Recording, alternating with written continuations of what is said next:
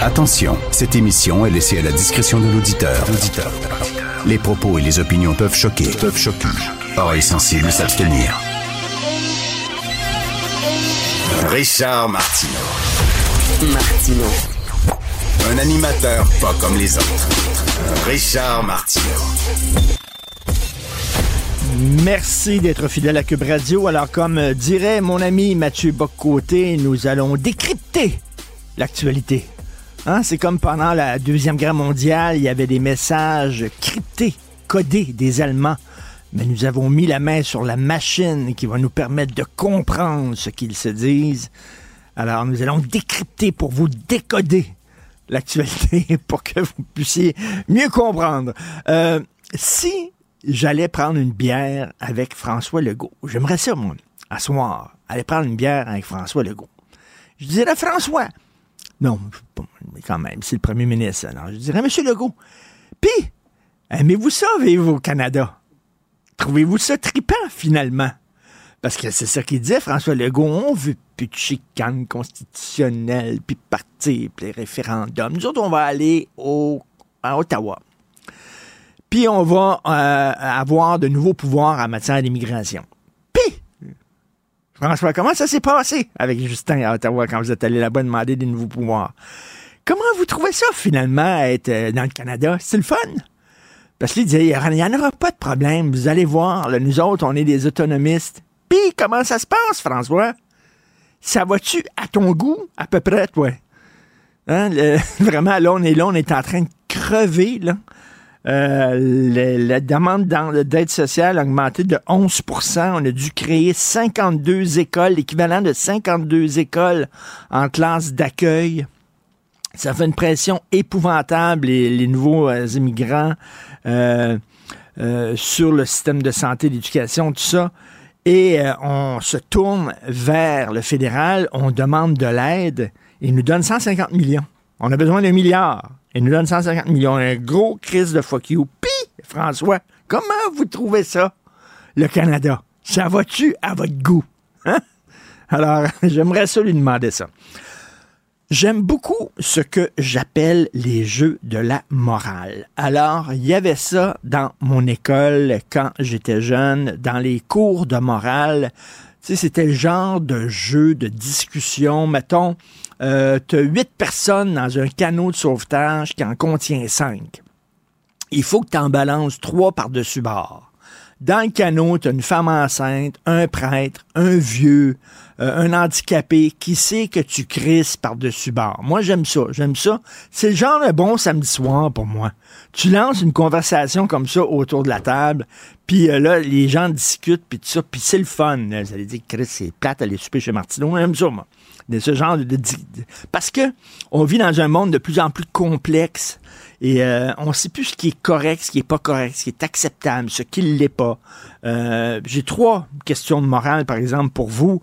Euh, un homme rentre dans la chambre d'une femme enceinte de neuf mois, lui, donne un coup de batte de baseball sur le ventre, tue le bébé. Est-ce qu'il devrait être condamné pour meurtre? alors que l'enfant est à l'intérieur du ventre de la mère et selon la, loi canadienne n'est pas reconnu comme une personne. Intéressant ça. Bon discours de la morale. Autre discours de la morale, est-ce qu'on devrait étendre l'aide médicale à mourir aux gens qui souffrent de santé mentale? D'un côté, on dit aux gens qui sont dépressifs, euh, maintenez-vous à la vie, accrochez-vous à la vie, il faut pas se suicider, voyons donc, la vie vaut la peine d'être vécue. De l'autre côté, on dirait, ben oui, c'est vrai que tu souffres, alors on va t'aider à mourir. Donc, bon jeu de la morale. Autre jeu de la morale. Est-ce qu'un policier aurait le droit de briser la loi pour pogner quelqu'un qui brise la loi?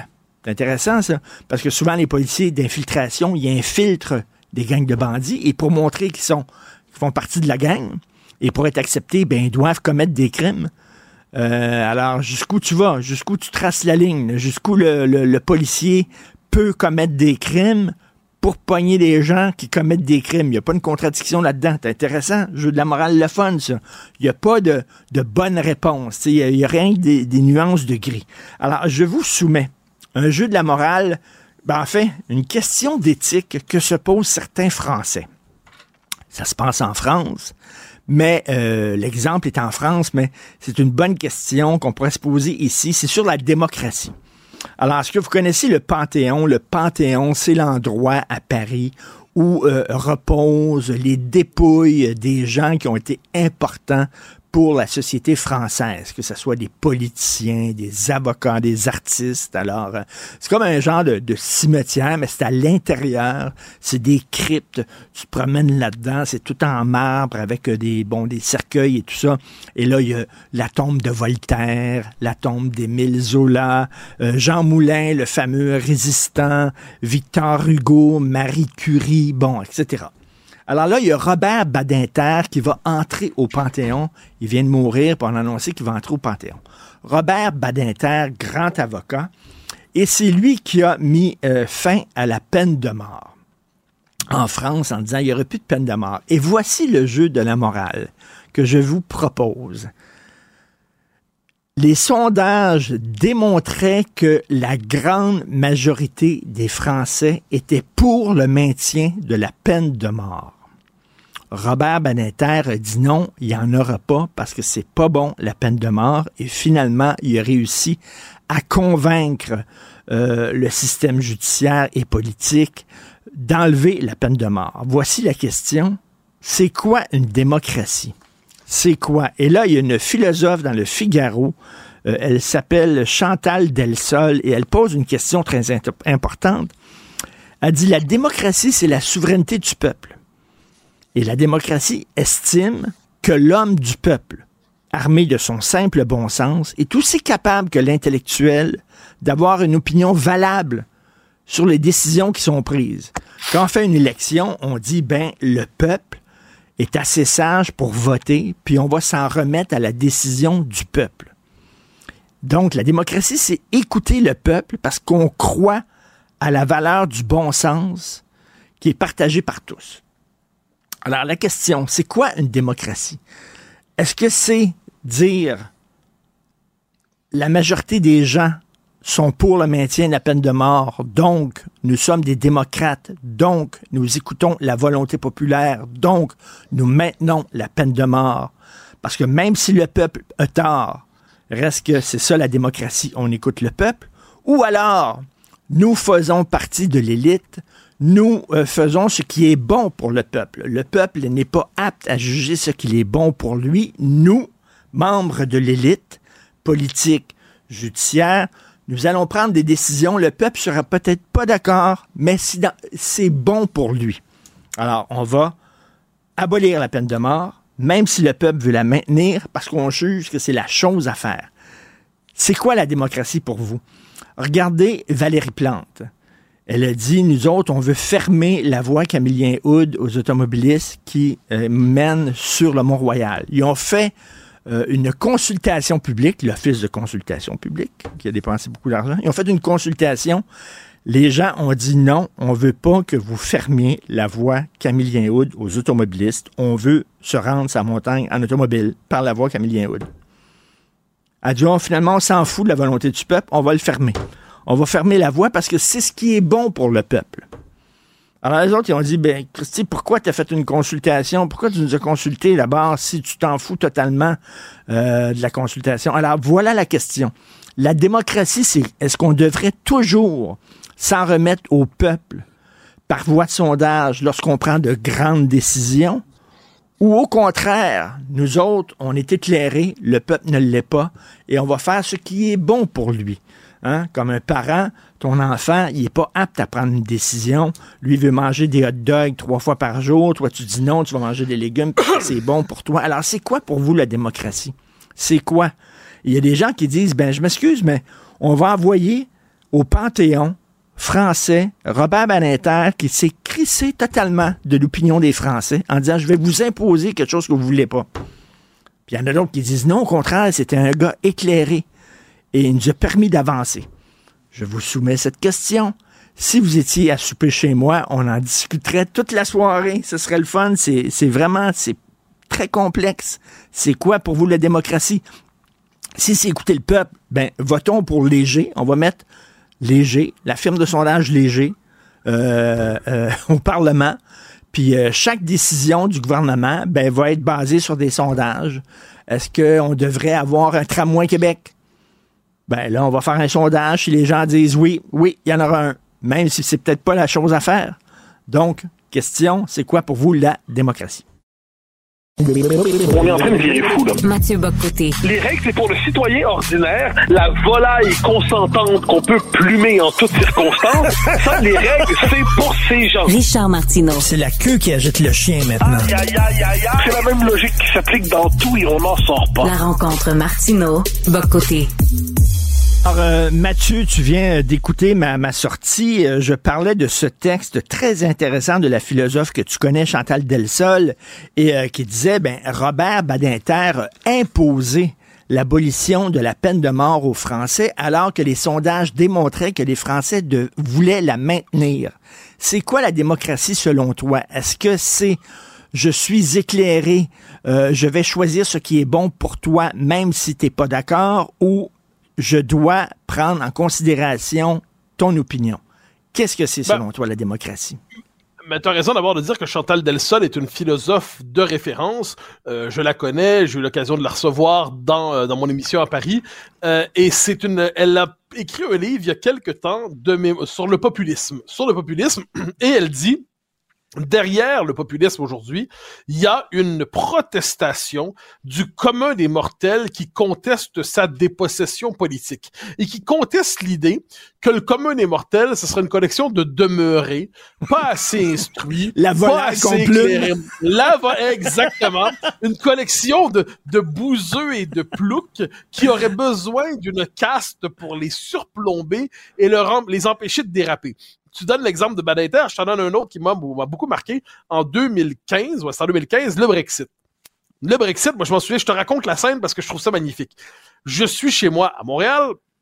Je, là, je veux voir, je veux voir les résultats. J'ouvre mon euh, la BBC par mon ordinateur. Puis avant même d'entendre un mot, je vois la. Excuse-moi, ça c'est l'Angleterre, l'Angleterre qui voulait euh, se, se sortir de la, la- l'Union la européenne. Grande-Bretagne qui sort de l'Union européenne.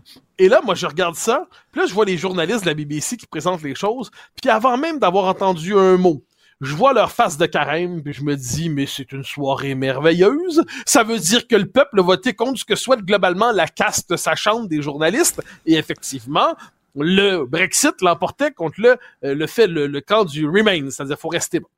Et là, qu'est-ce qu'on a eu dans les jours qui ont suivi? Une sociologie un peu impressionniste du vote des Brexiters, des partisans du Brexit. On disait globalement, ils sont pas très instruits. Ils sont pas très évolués. Ils sont pas très qualifiés. Ils sont pas très modernes non plus. Puis ils sont un peu vieux. Globalement, on nous présentait ça comme une collection de bouseux à la gueule puante. des édentés, tu sais, à qui il reste trois dents, puis les trois dents sont jaunes, brunes, puis vertes. Euh, donc, une, une collection de bozos qu'on n'aurait jamais dû consulter pour une question aussi fondamentale.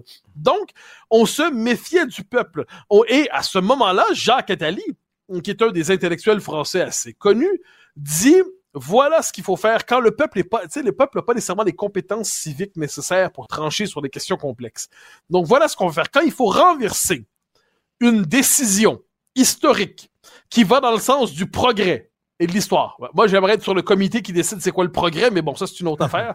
Euh, eh bien, il faut, de mémoire, je te donne, je, je me trompe peut-être sur un détail, mais pas sur l'esprit, trois référendums dans la même année où il y a un taux d'appui de 60% au moins qui est reconduit les trois fois pour Mm. confirmer que le peuple veut vraiment ça. Donc, les élites qui pilotent nos sociétés vers les euh, l'avenir radieux du monde diversitaire et mondialisé et déconstruit nous fixent un horizon, mais si on veut, comme on dit en bon québécois, backtracker, hein, si on veut faire demi-tour, si on veut prendre une autre direction, alors là, il faut faire des processus électoraux et référendaires complexes pour empêcher le peuple de mal voter ou de transformer ses humeurs en décisions politiques. Et dans le même esprit, dans le même état d'esprit, tu noteras la difficulté que ça a été appris après le vote pour le Brexit des difficultés immenses pour être capable de le concrétiser.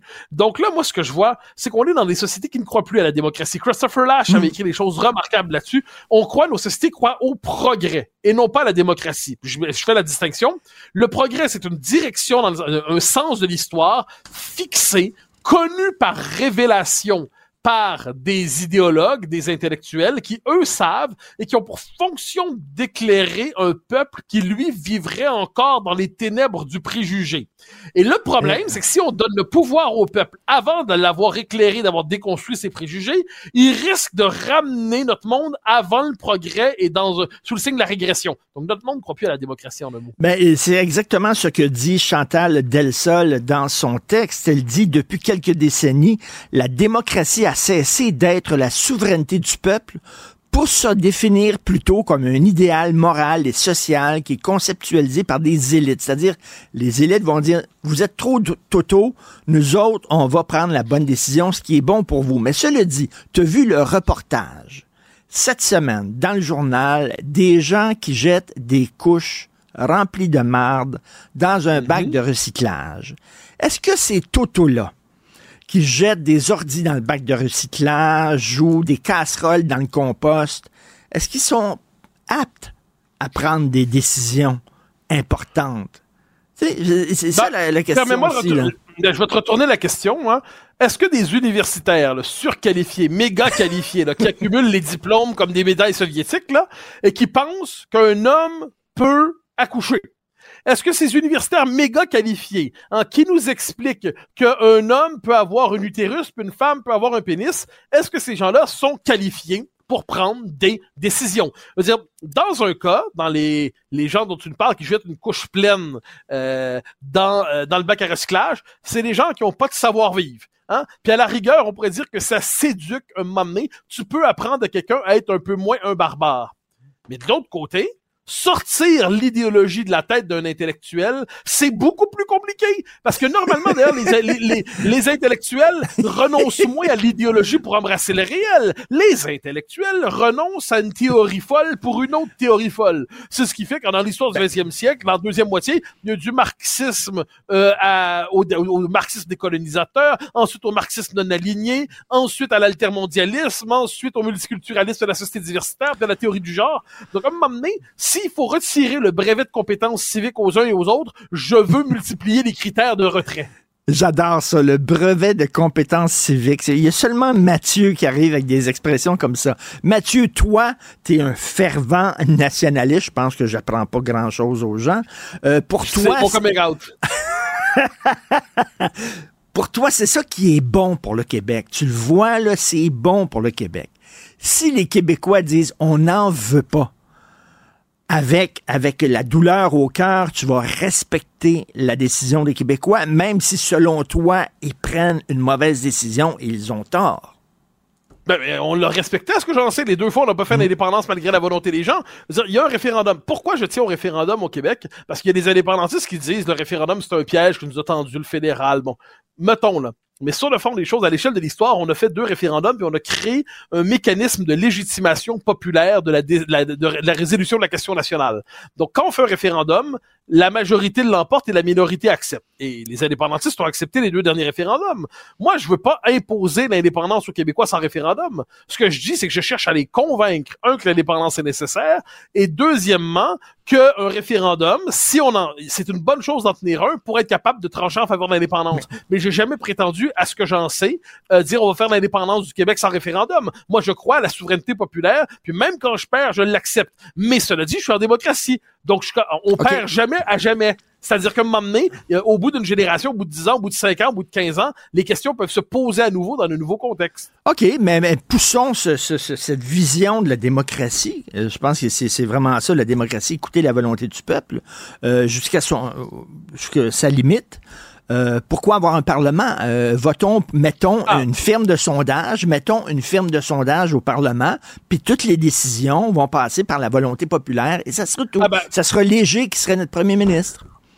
Eh voilà, voilà pourquoi dans l'histoire de la démocratie, la démocratie directe, hein, euh, on réserve ça à des moments exceptionnels. Bien que en Suisse, bien que dans certains États américains, on ait généralisé la procédure référendaire pour permettre au peuple non seulement de voter plus souvent par référendum, mais même d'imposer des référendums dont les élites ne veulent pas quelquefois. Sais, faut pas l'oublier, ça. Parce que quelquefois, le, euh, le, le peuple veut poser une question que les élites veulent pas en entendre parler.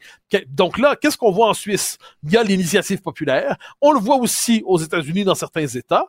Donc, et je pense, moi, quant à moi, que toute société a besoin d'une élite. Ça, j'en ai jamais douté un instant. Je veux dire, une société ne peut pas être dans, dans le, l'immédiateté de la souveraineté populaire en toutes circonstances. Ce que je dis toutefois, c'est que c'est bien que ces élites-là aient re- à renouveler leur mandat régulièrement auprès de la population. Ça, c'est des élections.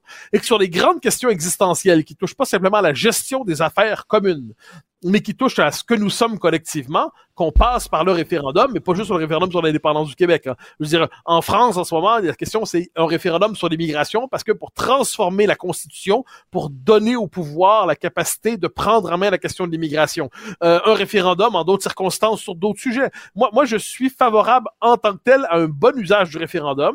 Je ne suis pas un Suisse, je, je crois, Mm. pense pas qu'il faut le généraliser à ce point-là, mais cela dit, une chose que je sais, c'est que les élus se font élire, le référendum dépend du peuple, mais les tribunaux, trop souvent, utilisent le droit à la manière d'une forme de révélation divine. Euh, eux savent exactement non seulement quels sont les droits Mm. fondamentaux, mais, Mais- ils savent comment les interpréter, puis ils savent qu'on n'a pas le droit de remettre en question leur interprétation. Ça, c'est un pouvoir antidémocratique. Parce que parce qu'il y a une contradiction là. On dit que le peuple est suffisamment sage pour voter. On, lorsque c'est le temps de voter, on respecte la décision du peuple. Mais quand le peuple dit nous autres, on veut maintenir la peine de mort, on dit non.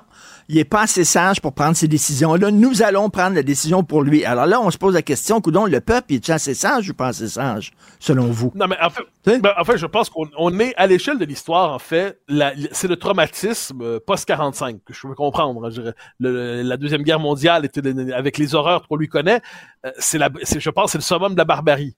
Mais certains en ont retenu comme leçon que le, euh, que le peuple est fondamentalement dangereux et qu'il faut toujours restreindre le, le pouvoir populaire, alors que faut juste rappeler que le nazisme c'est une clique mafieuse, hein. Euh, c'est une clique mafieuse et, dé- comme certains le disent, d'en finir avec la nation à cause du nazisme, d'en finir avec la souveraineté populaire à cause du nazisme, c'est une, ça relève de l'élucubration historique.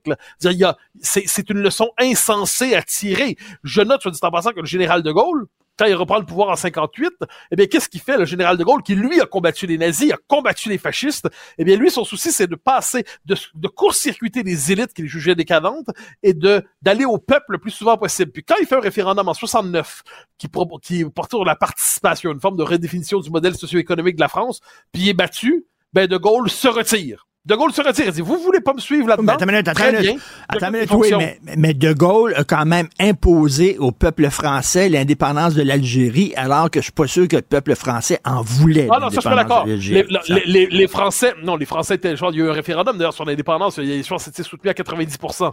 Donc, les Français de métropole étaient favorables à l'indépendance de l'Algérie, les Français d'Algérie n'y étaient pas favorables, les Pieds Noirs n'y étaient pas favorables. Ce que tu évoques, ça, je as tout à fait raison là-dessus, c'est que De Gaulle revient au pouvoir avec l'appui des Pieds Noirs et de l'armée. Euh, disait, et je vous ai compris, lui- je vous ai compris, puis il fait l'inverse. Ah ben oui. Non, mais qui voit en lui celui qui va faire, qui va sauver l'Algérie française. Puis dans les faits, pour lui, l'empire c'est c'est désuet. Il faut passer à autre chose. Donc il revient au pouvoir grâce à des gens euh, qui souhaitent qu'il fasse une chose et il va faire le contraire. Bon, ça c'est autre chose, mais ça c'est la politique. Ensuite que la politique soit le domaine de la ruse, du calcul, de la dissimulation, euh, des demi-vérités, des demi-mensonges, ça c'est pas nouveau. Et la bête humaine étant ce qu'elle est, ça va pas changer. Alors, pour toi, la vraie démocratie, mon cher Mathieu, c'est pas la volaille qui se fait plumer, mais c'est la volaille qui dirige le poulailler. C'est ça. Oui, ben à tout le moins, c'est la volaille qui laisse, qui accepte de faire en sorte que le, le, le, le- renard n'entre pas dans le poulailler. Elle, se donne le droit de temps en temps de garder les frontières du poulailler. Je pense que ce serait déjà une, une définition originale de la démocratie. Écoute, j'encourage les gens à aller sur le site du Figaro, un journal où tu collabores, et euh, aller sur Figaro Vox. Et c'est toujours des lettres ouvertes, des réflexions intellectuelles qui sont toujours extrêmement pertinentes. Donc aujourd'hui, Chantal Delsol, merci d'avoir embarqué dans le jeu de la morale, Mathieu. Martino. Des fois, quand on se sent contrarié, ben c'est peut-être parce qu'il touche à quelque chose. Ben c'est peut-être parce qu'il touche à quelque chose. Cube Radio. En direct à LCN. À 9h30, on va rejoindre Richard Martineau à Cube Radio. Salut Richard. Salut Jean-François, j'aimerais ça ce soir, aller prendre un verre avec François Legault dans une taverne, puis je dirais, pis Monsieur Legault, le Canada, ça marche-tu à votre goût? C'est-tu c'est- c'est-tu ce que vous pensiez, là, vos pouvoirs en immigration, là, comment ça fonctionne au juste? Hein, les chicanes constitutionnelles, vous voulez pas en avoir, puis tout ça, ça fonctionne-tu à votre goût, ça, Monsieur Legault, le Canada? Ouais. Je serais, je serais curieux de savoir sa réponse. Je me doute un peu de sa réponse, euh, à moins que ce soit une réponse de politicien. Euh, Richard, justement, les dans le dossier des demandeurs d'asile, le Québec a senti le besoin de, de rappliquer hier. euh, on demande un milliard. On parle d'une crise humanitaire également qui guette le Québec. On n'est pas capable de. Ça met trop de pression sur nos services et nos budgets. Je vais utiliser un exemple que tout le monde comprend. Je suis propriétaire d'un duplex. Moi, j'habite en bas au rez-de-chaussée. C'est grand, des plafonds immenses, une cour très grande avec euh, un jardin, tout ça, euh, un sous-sol fini, une table de ping-pong, une salle pour recevoir les gens, trois toilettes. Toi, Jean-François, tu demeures en haut de chez nous. Au deuxième étage, c'est tout petit, ton appartement, OK? Une toilette, une petite cuisine, une petite chambre, pas de chambre d'amis, rien. Un samedi soir, tu décides avec ta blonde, on a vu du monde toute la semaine. À soir, on va regarder X13 sur Illico. Tranquille, avec de la bouffe, devant la télévision. Moi, ce soir-là, je décide de faire un party. Je mets l'invitation sur les médias sociaux. J'attends 60 personnes. Il y en a 250 qui se pointent à maison. J'en prends 60 et je dis aux autres, allez en haut, il va vous recevoir, Jean-François. Toute la gang débarque chez vous. Ils ont faim, tu dois les nourrir et ils ont soif, tu dois leur donner de la bière et de l'alcool. Et là, le lendemain, t'es pas content, puis tu te dis, ben, tu vas me rembourser pour tout ce que j'ai payé en haut. Je te donne un petit 50 pièces. Là, tu dis, ça a coûté pas mal plus cher. Il m'a dit, Eh, qu'est-ce que tu veux te dire? C'est ça, c'est 50 pièces. Ben, c'est ça. C'est exactement ça. Justin Trudeau a décidé de faire un méga party. Il a lancé l'invitation, ses médias sociaux. Il a perdu complètement le contrôle. Et ces gens-là, chez qui ils se pointent? Chez nous. C'est nous qui devons payer pour l'aide sociale, l'école, euh, les systèmes de santé pour ces gens-là, tout ça. Et là, ils nous donnent au fédéral 150 millions pour tout ça. Hey, hein? Ça marche à votre goût, Canada, M. Legault? Qu'est-ce que vous en... Écoute, là, on demande euh, peut-être un milliard de dollars, mais il y a une obstination de la part du gouvernement fédéral. Il y a de l'idéologie. Non, nous autres, on veut faire un party. Oui, mais nous autres, on peut pas recevoir tous ces gens-là. 11% de plus de gens sur l'aide sociale. On a ouvert 1237 classes d'accueil, l'équivalent de 52 écoles. Euh, ces gens-là vont être malades. Le système de santé, ça n'a pas de Christie de bon sens. On s'en va vraiment, on pète aux frettes et Justin Trudeau veut rien savoir. Et encore une fois, on le dit souvent, Richard, c'est pas qu'on n'est pas accueillant, c'est juste que Ben non, à un non. moment donné, on n'a peut-être pas les moyens d'accueillir autant de monde. Ben, t'aimes ça recevoir de la visite de temps en temps, mais 150 personnes que moi j'ai invitées qui se pointent trop. chez vous, pas sûr que tu serais si accueillant que ça. J'en ai eu 20-25 pour le Super Bowl dans mon salon, j'ai trouvé ça beaucoup. on va arrêter là. hey, Richard, euh, le, le panier bleu, euh, chronique d'une fin annoncée, ça n'a jamais levé, cette histoire-là? Ben, moi, j'ai jamais, jamais utilisé le panier bleu. Je connais personne autour de moi qui a utilisé le panier bleu. Le panier bleu. Et là, M. Fitzgibbon dit, finalement, les entreprises, c'est sur Amazon qui veulent être. Arrête donc, toi.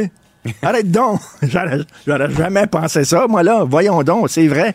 Alors, ben oui, évidemment, sur Amazon, avec euh, un, signe du Québec. Et là, tu dis, ah, ben tiens, voilà, ça, c'est un produit du Québec. Écoute, on voulait compétitionner Amazon avec le panier bleu. Bref, 12 millions de dollars qui va directement dans les poubelles. Et quand tu regardes tous les gadgets, hein, les gadgets qui ont sorti la CAQ, les maisons des aînés, les labs écoles, écoute, les labs écoles, les coûts ont explosé. 2,3 millions de dollars par classe. Ce sont des dépassements de coûts de 100% à peu près. Les maisons des aînés un million de dollars par chambre. Les espaces bleus, c'est sûr vraiment le, le c'est c'est aussi là sur euh, euh, euh, tu sais ça, ça va crever bientôt là, c'est sur respirateur artificiel totalement les espaces bleus, ils ont comme arrêté ça. Euh, tu sais on en a parlé à un moment donné à oui. Gaspé, il y a un espace Exact. bleu puis c'était en train de faire- foutre le bordel là-bas. Donc on se rend compte que dans tous les gadgets qu'ils nous avaient présent- présentés là, en disant là, Hey, ça c'est fantastique, c'est brillant, ça sent le neuf, c'est beau, ben ça va pas très bien, dont le panier bleu. Le panier bleu, on dit qu'il est sur respirateur artificiel, mais il est- c'est tout petit puis ça veut vivre. là. Oh, ouais. C'est venu au monde, c'est petit, petit, petit comme ça. là. Ça- C'était sur le respirateur artificiel dès sa naissance. C'était écrit dans le ciel que ça fonctionnait pas. Ben voilà, 12 millions de dollars jetés dans les fenêtres pour rien. Une bonne idée, peut-être mal exploitée, disons ça comme ça. Tout à fait. Hey, Richard, passe une belle journée. Martino. Pour l'instant, nos avocats nous disent que tout est beau.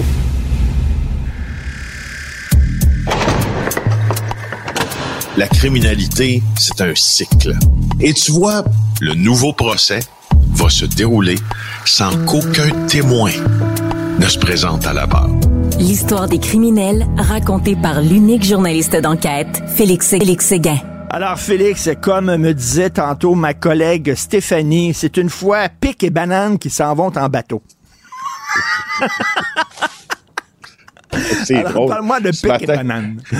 Ce matin, j'allais reconduire mes enfants à l'école. J'ai croisé un, un camion de rénovation qui s'appelait Au pic puis appel. C'était ça le titre de son entreprise. Je me suis dit, maudit, nouveau slogan du Blood Mafia Family. Hey, on rit, mais on rit, mais c'est pas drôle. là. Il y a des morts, Ben oui. il y a des, il y a des. Écoute, ce conflit-là est en train d'exploser et puis euh, préoccupe la police au plus haut point, les élus au plus haut point, les citoyens également, puis les criminels eux-mêmes. Euh, alors, guerre à Québec, oui, effectivement. Le PIC s'est fait rencontrer par banane, banane. en Europe. Le PIC Turmel, c'est le boss des indépendants à Québec qui livre une guerre aux Hells Angels. Banane, c'est Mario Auger. Banane Auger. C'est un Hells Angels, membre en règle du chapitre de Québec, qui lui euh, aurait été envoyé comme émissaire en Europe il y a plusieurs mois, alors que euh, Dave Turmel, surnommé le PIC, qui était euh, en cavale, il y est toujours d'ailleurs pour négocier la fin des hostilités entre ces criminels jeunes, ultra-violents, qui séquestrent et torturent des sympathisants des Hells Angels. Euh, alors, euh, on l'apprend aujourd'hui dans le Journal de Québec, dans le Journal de Montréal, avec Éric Thibault, Catherine Lamontagne. Ça s'est avéré un échec re- retentissant. Euh, ce qu'on nous a dit, là, c'est que lors de la visite du fameux banane euh, à Pic-Turmel, il s'est fait euh, sacrer dehors à grands coups de pied dans le trois petits points. Euh, alors, tu vois, c'est encore là, c'est ultra fascinant, ultra inquiétant. Déjà que les Hells Angels euh, désignent un émissaire pour aller régler ça de manière hein, un peu cachée et puis, et puis tenter qu'on qu'on stoppe les fusions de sang. Il y a quelque chose dans ça qui est normal dans les nouveaux paramètres du crime organisé, selon la Sûreté du Québec, même qui nous en parlait en disant les Hells, maintenant, ils réfléchissent un peu plus qu'avant. Ils vont y penser deux fois avant de faire la guerre. Alors, ça s'inscrit peut-être un peu là-dedans. Sauf que là, maintenant, ben, c'est- là, on est rendu à une autre étape. Là. Alors, euh, ça, je voulais absolument, absolument t'en parler. Euh, Mais, mais, d'ailleurs, mais ce- Auger s'est pointé, excuse-moi, s'est pointé en Europe rencontrer euh, Pic euh, pour ça. le tuer ou pour jaser avec? Non, pour jaser, pour jaser, pour trouver une piste d'atterrissage, si l'on veut, là, pour faire atterrir justement ce- ce- ce- sans, sans trop de vent contraire euh, cette situation-là qui, à Québec, là, fait, fait plusieurs victimes, particulièrement chez les sympathisants des Hells Angels, dans la stratégie de négociation. Les Hells auraient même offert, et là, entends bien ce que je te dis, auraient même offert le territoire de Limoilou à Québec euh, qui est vraiment une- un territoire pour pomper l'argent de la drogue. On s'y vend beaucoup de stupéfiants dans, dans les Moilous. Il était propriété des Hells Angels. On l'aurait donné. Donné. Normalement, les Hells Angels, ils donnent pas leur territoire. Oui. Comme l'avait dit là, Sylvain Boulanger, là, le délateur de l'opération Shark, ancien membre en règle du chapitre de Sherbrooke, il avait dit aux policiers, nous autres, les Hells Angels, je cite, on tue la concurrence. Fin de la citation. Alors, tu vois, c'est pas, c'est pas dans leur, euh, dans leurs us et coutumes.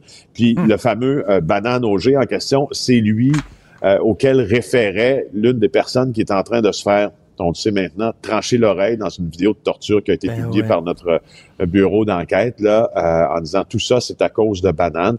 Banane Auger est vraiment un criminel, probablement peut-être le plus endurci du chapitre de Québec, qui sont pas des votes en guerre normalement, mais euh, d'abord, ça fait là euh, plus de 25 ans qu'il est membre des Hells Angels, 1998, où il a reçu ses patchs. Il y aurait des intérêts financiers dans Chaudière-Appalaches. Ça, c'est où, euh, c'est à Saint-Malachie, là, ça s'est passé lundi, c'est Chaudière-Appalaches. Euh, à Québec, dans la Beauce, dans la Témiscamingue. Il a passé 10 ans dedans euh, pour son rôle dans les complots liés à la guerre des motards, donc contre les Rock Machines. 70 mois de pénitencier. Euh, il est euh, sorti après s'être converti au bouddhisme. ça, ça me fait toujours un peu rire. C'est pas le premier Hells Angels qui se convertit au bouddhisme. Bouddhiste. Te ferais, toi, de convertir au bouddhisme. Toi, là, toi qui. Ouais, ouais, ouais, ouais, ouais. Le, le bouddhisme, c'est le, le- là. c'est ça, c'est le here and now, c'est-à-dire il faut vivre dans l'instant présent. C'est ça, les bouddhistes. Écoute, euh, euh, Leonard Cohen et, euh, et euh, Banane Auger étaient tous les deux bouddhistes. Eh ben, écoute, Ouais, c'est assez spécial cette histoire-là. J'imagine. Ouais. Quand les Hells Angels, la cérémonie où ils reçoivent là, leur surnom, là, ils sont tous en ligne, là, puis là, ils disent euh, Ma- Mario Auger, toi, ça va être banane. Ah, ouais, non, pas banane. Oui, c'est banane. Alors, toi, Félix Séguin, ça sera ballon.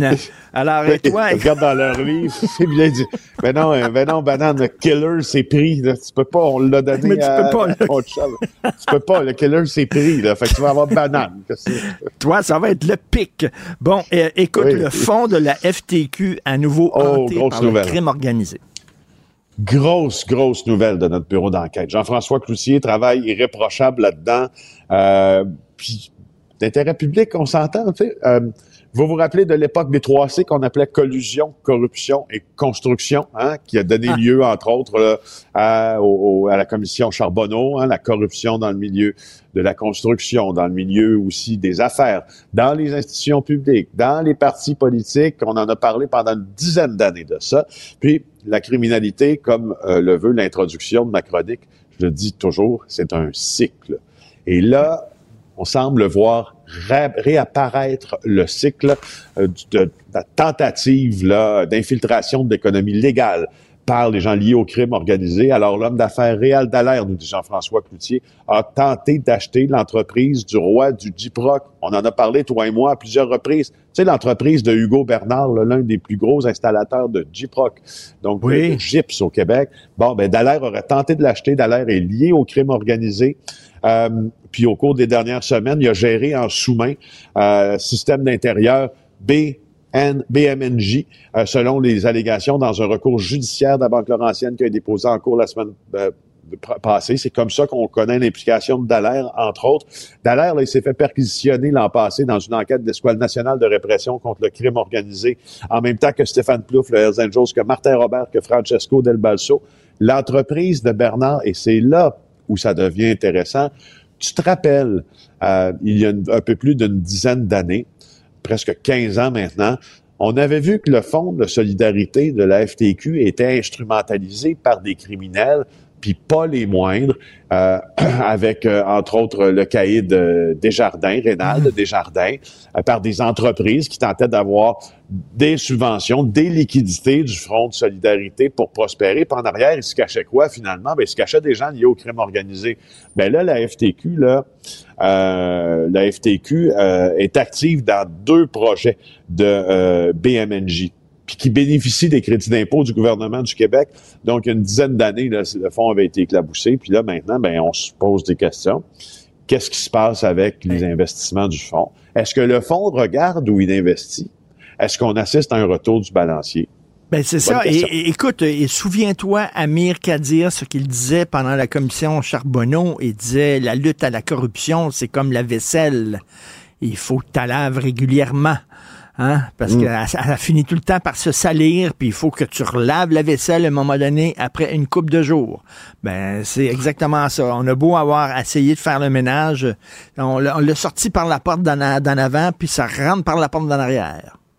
C'est comme ça, c'est propre au crime organisé de toujours trouver une craque par laquelle Ben entrer dans l'économie légale. Ils font trop d'argent. Ils ont trop besoin de ces entreprises-là pour blanchir des sous. Et euh, Grenon condamné finalement, coupable de meurtre prémédité.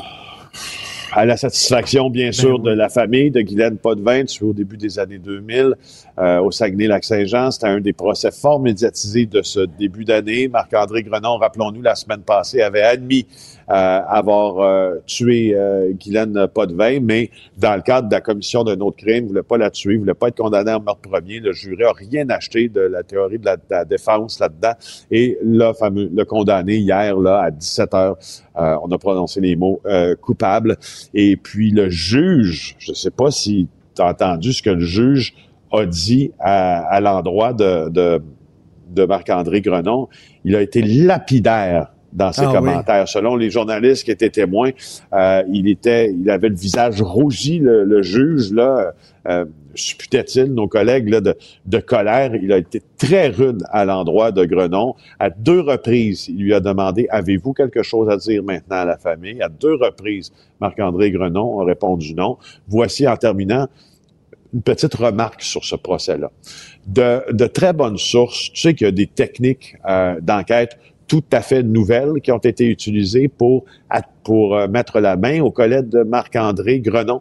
Euh, et euh, les policiers de la Sûreté du Québec, tant le DPCP que les policiers de la Sûreté du Québec, s'attendaient à se faire, à, ce que la défense remette énormément en question la fiabilité de, ces, de cette technique-là, se faire ah challenger, entre guillemets. L'histoire de la paille, là? l'histoire de la paille, mais l'histoire euh, aussi, ben oui, l'histoire de la paille, de l'ADN, ça c'est une autre affaire, mais euh, ils, sont remontés à Marc-André Grenon aussi par une autre technique avant l'ADN, la technique là euh, de, de, de, de, comparaison là de mon Dieu, je perds le nom, là, mais de, de, de, registre des noms généalogiques, des noms de famille, merci, de généalogie, entre autres, là, une technique scientifique de généalogie. Cette, cette technique-là, a été, pas peu ou pas, a été challengé et, hmm. et, tout ce qui reste, outre, outre la satisfaction de la famille, tout ça, il reste un petit écueil dans ce procès-là, même si le, le, coupable a été condamné, c'est que euh, comme je te dis, les, autorités auraient aimé être remises en question, être poussées pour que le juge puisse aussi, dans le procès, rendre une décision sur la technique qui aurait fait jurisprudence. Tu comprends? Mmh, Parce ben que oui. la, la, la, justice se nourrit hein, de la jurisprudence. Ben oui. les grands corps de police comme les SQ, c'est leur job aussi de faire avancer euh, les pratiques euh, policières, scientifiques, entre autres. Et quand un juge vient challenger, puis quand on prend une décision... Puis quand... Ils auraient aimé ça que soudainement le juge se prononce sur cette technique-là, lui donner quoi? Le, feu vert, ses lettres de noblesse et tout ça pour que ça, que ça puisse être utilisé. Ben oui, puis eux, ils étaient confiants, ils, avaient ben énormément confiance en leur euh, technique policière scientifique dans ça, puis ils auraient aimé ça, se faire un peu, tu sais, euh, acculer au pied du mur, là, mais bon, se faire confronter avec, avec cette technique-là pour que ça fasse une jurisprudence ben solide, que, ça, soit utilisée dans d'autres cas. Je les comprends. Un, saut d'approbation officiel, sa technique. Tout, ben, tout à fait. Exact. Donc, on n'a pas cru son histoire qui était rentré pour un vol et puis qu'il avait tué euh, euh sa victime comme ça. Euh, bon, ça, c'est une bonne nouvelle. Merci beaucoup, Félix Séguin. C'est toujours un plaisir de te parler chaque jour. À demain. Richard Martineau. Les commentaires haineux prennent certains animateurs. Martineau s'en régale. Mmh, mmh, mmh. Hier, euh, Richard, dans ton segment avec euh, Benoît Dutrisac, tu disais que avec Pornhub, c'est tellement facile d'avoir accès au contenu pornographique parce que quand on va sur le site, on fait juste nous demander avez-vous 18 ans? Ben oui. Oui. Est-ce qu'on accepterait ça à SAQ là? Un jeune de 12 ans arrive, euh, tu 18 ans? Oui. OK, ben c'est correct. Tu penses ce que tu veux. tu, tu lui donnes la bouteille de vin. Ben un petit peu dans, dans cette ligne-là, ça m'a fait penser à, à ton segment d'hier parce que l'application de rencontre Tinder va maintenant demander à ses utilisateurs de confirmer leur identité avec un, un, document officiel, ben un permis de conduire, euh, un, un, passeport. Le, le, but, en fait, tout ça, ça va être de, de réduire éventuellement les crimes, parce qu'il y a beaucoup de, de fraudes amoureuses ou des fois, il y en a qui se pointent à, à des premiers rendez-vous, puis c'est finalement vraiment pas la personne que tu pensais que, que tu ben discutais. Ben il y a eu des vols, il y a eu euh, des histoires de drogue aussi, comme Mais tu sais, des- mettons, je suis célibataire, là, puis là, tu vois une belle fille, là, puis euh, là, tu, tu vas la rencontrer, elle te donne un rendez-vous, tu vas la rencontrer, puis là, il y a- y, deux, trois gars qui t'attendent, puis qui tabassent et tout ça. Exactement. Il y a, il y a mille histoires co- Ben comme oui. celle-là. Donc, ils ont décidé, ça, ça- ça se met en branle tranquillement. Hum. Là, ça va s'étendre sur euh, dans, dans plusieurs pays. Mais le but va être aussi de vérifier l'âge des utilisateurs parce que euh, pour avoir un compte sur les applications de rencontre, c'est l'âge minimal, donc 18 ans. Mais on voit beaucoup de jeunes en dessous de cet âge-là qui commencent à, à se créer des comptes justement pour, euh, pour Hum, euh, rencontrer. intéressant. Donc, euh, ouais, quand j'ai vu cette nouvelle-là, j'ai Ben tout de oui, suite pensé à à, fait. à ce que tu as dit hier, puis peut-être aussi que ça va donner le ton justement aux sites pornographiques de peut-être serrer la vis un petit peu plus pour, euh, pour ceux qui, qui consomment ce genre de contenu-là. Vous le savez qu'en ce moment, on est en pleine période de renouvellement de bail, puis encore une fois, il y a plusieurs locataires qui ont reçu des hausses de loyer qui sont historiques. Et justement, Richard va en parler avec Simon Brière, qui est expert en marché financier et stratège principal chez euh, RG O'Brien. Donc, si vous avez des situations à nous raconter, que vous avez vécues, peut-être que vous venez de, de recevoir justement votre renouvellement, il y a une grosse hausse de loyer. Est-ce que vous vous résignez? Parce qu'on le sait en ce moment, on est dans, on est dans une crise du logement, donc décider de quitter, on- qu'est-ce qu'on va se trouver pour le même prix? Est-ce que ça va être un plus beau logement? C'est- c'est difficile en ce moment de, de se trouver euh, un logement. Euh, Peut-être que vous avez décidé de contester aussi. Donc, ça vaut la peine de nous écrire, que ce soit par texto au 1877-827-2346, le 187 Cube Radio, ou encore envoyez-moi un courriel au studio à commercial cube.radio. On va revenir là-dessus dans une vingtaine de minutes. Donc, restez avec nous. Vous pouvez nous écouter en direct au cube.ca dans la section radio, euh, sur l'application de Cube aussi, évidemment, et via la chaîne télé qui est débrouillée pour tous les abonnés de Vidéotron. Vous allez nous retrouver euh, au canal 70 avec Elix ou le 651 avec Club Illico. C'est débrouillé jusqu'au 11 avril prochain. On voyait que les Américains devaient marcher sur leur fierté et leurs principes. Une liberté de penser. Mais il le fait d'une façon particulièrement grossière et maladroite. Une force internationale. Et même, on va plus loin. Luc la liberté. T. Luc, je disais en début d'émission euh, que j'aimais beaucoup les questionnements moraux, les questions d'éthique. Et là, il y en a une qui se pose en Alabama. Est-ce que des embryons congelés sont des êtres humains? Bonne question d'éthique, ça.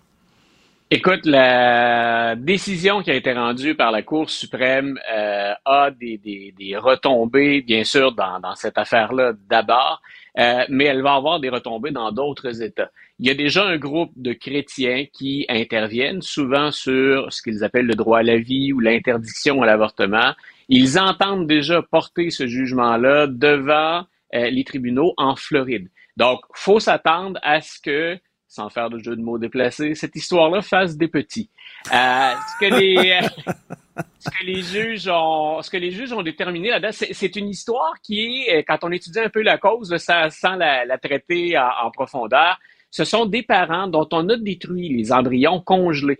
Et ce couple-là cherche à obtenir un, un dédommagement. C'est un homme qui, on ne sait pas trop comment, a réussi à tromper la vigilance, s'est retrouvé dans un endroit où il y avait ses embryons congelés. Puis, histoire courte, euh, maladroit, il va en détruire. Et on Hmm. cherche par la Hmm. cause devant le tribunal, on cherche à en venir, on cherche à venir en aide à ce couple-là. Donc, c'est même pas, à ce que je sache, en tout cas, un mouvement identifié 100% de droite, appelons ça comme ça, morale religieuse. Ce sont des parents qui cherchent ce dédommagement. Maintenant, il faut savoir que quand on est dans une clinique de fertilité, les parents ont souvent des ententes avec les cliniques de fertilité. C'est-à-dire que oui, on va utiliser parfois des embryons, on va l'utiliser au moment où on se présente. Euh, puis ensuite, les parents disent, ben écoutez, vous pouvez les garder pendant cinq ans, puis ensuite on va les détruire. Je pense qu'on peut les conserver jusque dix ans plus tard. Mais ça fait des stocks d'embryons congelés avec lesquels maintenant on va avoir énormément de difficultés à assumer la gestion et les retombées. Si on est un couple ou si je suis un centre de fécondation, la fécondation in vitro elle-même est pas interdite, il n'y a pas de problématique. À qui incombe donc la responsabilité de surveiller et de gérer tous ces, euh, tous ces embryons congelés? Eh, écoute, c'est une sacrée bonne question. Euh, Je pense, à moins que je me trompe, à moins que je me trompe, je crois que pas que je me trompe. Céline Dion, je crois, euh, avant, bien sûr, le décès de René Angelil, avait décidé de, de congeler des embryons en disant, ben, je pourrais éventuellement euh, avoir un enfant de René, même s'il est mort.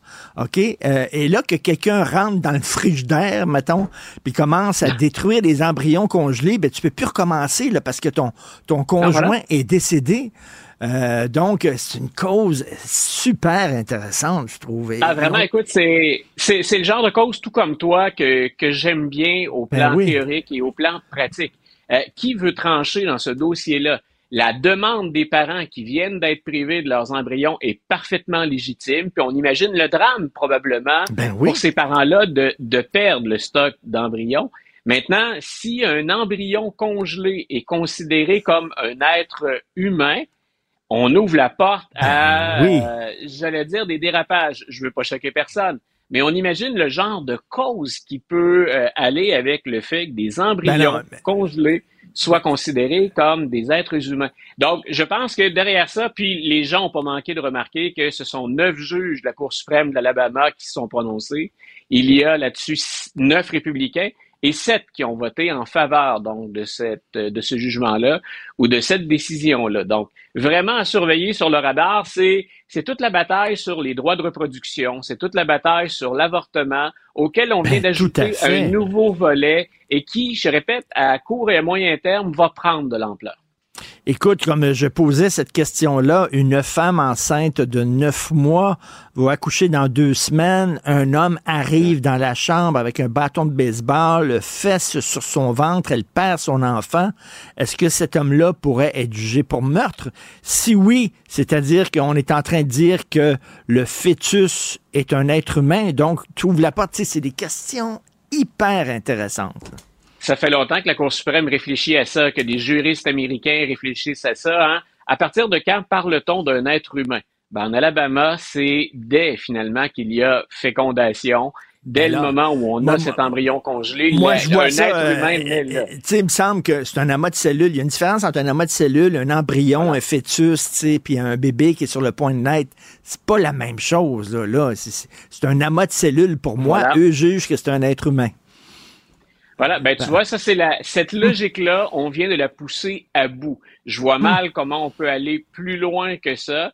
Euh, mais on, on a, tu sais, je t'ai- longtemps ou plusieurs fois raconté ma fascination pour les États-Unis parce qu'on va faire des débats d'un côté et de l'autre à des extrêmes qu'on qu'on voit moins chez nous en tout cas. Et, et on les a ces, ces extrêmes présentement. Puis là, ben, on vient d'ouvrir une nouvelle porte ou encore, euh, disons-le comme ça, une boîte de Pandore. Euh, tout à fait. Absolument passionnant. Euh, écoute, tu nous avais parlé de cet agent du FBI qui avait été arrêté parce qu'il avait menti au sujet de Joe Biden et de son fils. Il y a des suites à ça. Voilà, donc ce qu'on apprenait, c'est que beaucoup de renseignements qu'on a obtenus et qui auraient pu être incriminants ou en tout cas qui nourrissaient les adversaires, les opposants de Donald Trump et tous ceux qui souhaitent voir clair dans ce dossier-là ou avoir la lumière, ne serait-ce que ça, on apprend que les renseignements les plus incriminants pour Hunter Biden et pour son père ont été inventés. C'est-à-dire que M. Smirnov, c'est l'ancien du FBI qui vient d'être arrêté, donc a reconnu avoir fabriqué littéralement euh, des, des, des pièces ou des éléments d'information qui étaient compromettants pour le duo Biden. Euh, on allait même ce matin dans certaines analyses jusqu'à dire Hunter Biden est même placé au moment où on se parle pour intenter euh, une poursuite en diffamation contre certains réseaux, dont un à qui ça vient de coûter plus de 800 millions, Fox News. Euh, Sean Hannity, qui est un animateur vedette qui défraie la chronique, la manchette régulièrement, qui est très controversé, a cité Smirnov, l'agent du FBI, plus de 80 fois en ondes pour justifier des attaques contre Hunter Biden. Donc, euh, Fox News ne semble pas apprendre, ou en tout cas considère Ah que c'est plus payant que ce que ça lui coûte de continuer à faire de la désinformation, mais ça donne des munitions à Hunter Biden, qui autrement euh, est dans l'eau chaude. Il y a des choses qu'Hunter Biden a fait pour lesquelles il doit payer le prix, mais en tout cas, dans ce domaine-là, euh, il semble qu'on se soit acharné sur le père autant que sur le fils pour de mauvaises raisons, sur des, des affirmations qui s'avéraient fausses. Et en terminant, euh, on sait qu'après avoir essuyé beaucoup de revers, les troupes russes maintenant euh, Ouais. prennent le dessus euh, dans la guerre contre l'Ukraine. Est-ce qu'il faut jeter la serviette? Est-ce qu'il faut dire, ben là, on arrête d'envoyer de l'argent et des armes à l'Ukraine parce que les carottes sont cuites? La question se pose. Voilà, puis écoute, c'est euh, il y a des informations qui circulaient ce matin, qui sont même dans la foulée de ce qu'on se disait, je crois, il y a une dizaine de jours, c'est-à-dire que l'armée russe serait en mesure, même avec des effectifs réduits, du matériel de deuxième qualité, l'armée russe sera en mesure de tenir le coup encore au moins deux ans. Alors, ça force la réflexion du côté de l'Europe, de l'OTAN, des États-Unis. Est-ce qu'on continue à fournir à hauteur actuelle les Mhm. efforts ukrainiens? Et de l'avis des experts que, euh, dont je lisais l'avis hier et aujourd'hui, ils disent on n'en est pas au point où il faut laisser tomber l'Ukraine. Il y a des avancées russes. Par contre, euh, c'est plus important que jamais de demeurer unis. Euh, on est capable de stabiliser l'économie en Ukraine parce qu'on arrive à faire sortir ne serait-ce que ça, que le blé. Euh, les ouvrages défensifs ou les armements défensifs qu'on donne à l'Ukraine fonctionnent toujours euh, en termes de population, en termes de capacité de se chauffer, de s'éclairer. Donc, l'Ukraine est encore capable de tenir le coup, mais c'est pas le moment de fléchir ou de plier les genoux. Et écoute, la plupart pointaient en direction de- des États-Unis puis de la division chez les républicains, qui semblent pas s'entendre sur la nécessité de ce 60 milliards supplémentaires. Ça tarde. On débattait encore de ça hier à la Chambre des Ah représentants. oui, malgré tout ce qu'on sait sur Poutine, euh, avec euh, l'histoire de Navalny, moi je me dis, Voilà. ça va pencher dans la balance, ça montre que c'est un dictateur sanguinaire et qu'il faut vraiment l'arrêter. Ah, malgré la, la ça. pression, euh, la pression est énorme sur Johnson, qui est le speaker. C'est le président de la Chambre qui a le droit, finalement, qui, à qui revient, incombe la responsabilité de dire on va voter sur un projet de loi. Les sénateurs se sont entendus, républicains et démocrates. Et maintenant, même les républicains disent ça n'a pas de sens. Permettez aux gens de voter sur cette loi-là, puis envoyons l'aide. Sur une enveloppe de 95 milliards, c'est 60 qui s'en vont à l'Ukraine à un moment où on en a bien besoin. Eh bien, oui, c'est les deux ans, hein, on, on le sait ce week-end. Hein? Écoute, euh, question quiz. Un jeune qui se masturbe dans un Kleenex et qui jette son Kleenex, est-ce qu'il détruit un être vivant en devenir en détruisant tous ces spermatozoïdes-là? Est-ce que la Cour suprême va se prononcer là-dessus? Moi, je vais te laisser sur une citation d'un humoriste qu'on aime bien tous les deux, Bill Maher. Euh, il a déjà dit pour les républicains, Life begins at erection. La vie commence à l'érection. ça a été longtemps, ça a été longtemps considéré comme une blague. Écoute, pas certain ce matin. Ben, c'est pas certain que c'est une blague. Merci beaucoup, Luc. Toujours un plaisir. Salut. Des fois, quand on se sent contrarié, ben c'est peut-être parce qu'il touche à quelque chose. Les rencontres de l'air. Lieu de rencontre où les idées se bousculent. Où la libre expression et la confrontation d'opinions secouent les conventions. Des rencontres où la discussion procure des solutions. Des rencontres où la diversité de positions enrichit la compréhension. Les rencontres de l'art de l'art. Joseph, je sais que tu veux parler bien sûr de cette crise euh, générée par euh, les demandeurs d'asile qui se pointent au Québec, mais avant, avant, j'aimerais t'entendre sur. euh, je vais te faire écouter un, extrait d'un, d'un- d'une déclaration de Pierre Poilievre. On écoute ça. D'accord. Ça sert à quoi le bloc? Ça sert à quoi le bloc? Mais la réponse, ça sert à Justin Trudeau, à garder Justin Trudeau au pouvoir, parce que le bloc appuie les hausses de taxes, les hausses de déficit inflationniste, les hausses d'impôts et la libération des récidivistes. Alors Hier- voilà, on sait que euh, François Legault a lancé une flèche contre le bloc et tu dis attends une minute, là, il est nationaliste, il est autonomiste, il me semble que le bloc fait partie de sa gang. Comment ça? Là, en envoyant une flèche au bloc, évidemment, là, il a ouvert, tout le monde maintenant tire à, à boulet rouge sur le bloc québécois. Qu'est-ce que tu penses de tout ça?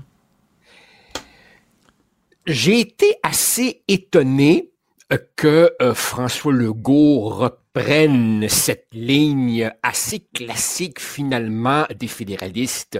Étonné parce que toi et moi, on en a souvent parlé, euh, on a de la misère, je crois, toi et moi, à imaginer François Legault en capitaine Canada. C'est-à-dire que, bien entendu, il semble avoir renoncé à la souveraineté euh, au profit d'un nationalisme provincialiste, euh, mais même lui, jusqu'à tout récemment, était assez content quand le Bloc québécois reprenait les positions du gouvernement de la CAQ ou les positions unanimes de l'Assemblée nationale pour les relayer euh, euh, euh, au Parlement fédéral. Là, évidemment, il durcit le ton à l'endroit du Bloc, peut-être parce que finalement, il voit que la montée du PQ, d'une certaine façon, 30 ans plus tard, recrée ce que Jacques Parizeau avait appelé, à tout le moins, la possibilité des trois périodes. Souviens-toi, M. Parizeau disait, au fédéral, on vote pour le Bloc. Aux élections québécoises, on vote pour le PQ. Et là, peut-être, en troisième période, peut-être un référendum. Là, évidemment, euh, M. Legault, qui de plus en plus improvise, je n'ose même plus dire qu'il pilote aux instruments. Là, évidemment, quand ça va mal, euh, en est rendu à puiser dans un vieil argumentaire fédéraliste, celui de l'inutilité du bloc. Là, vraiment, ça me déçoit un peu. Maintenant, C'est-à-dire, plus là, il est obligé là, de dire, ben là, je vais jouer le capitaine Canada à l'os, Ben, donc je vais montrer Alors évidemment, que- bon, plus largement maintenant, sur la sempiternelle question de l'utilité ou pas du bloc, moi je pense que le bloc garde son utilité, même s'il est vrai que c'était un parti qui théoriquement devait être temporaire, mais évidemment, le bloc n'a de pertinence fondamentale que si tu es un souverainiste convaincu. Autrement dit, si tu veux sortir euh, du, du Canada, tu ne voteras pas pour le moins pire des fédéralistes. Tu vois, beaucoup de gens en ce moment semblent être très, très, très désireux de euh, se débarrasser de Justin Trudeau et semblent prêts à se pincer le nez et à voter pour Pierre Poilièvre. Et là, je crois, Richard, que c'est une vieille, vieille, vieille illusion. Le problème du Québec n'est pas un problème d'individu, c'est un problème de système.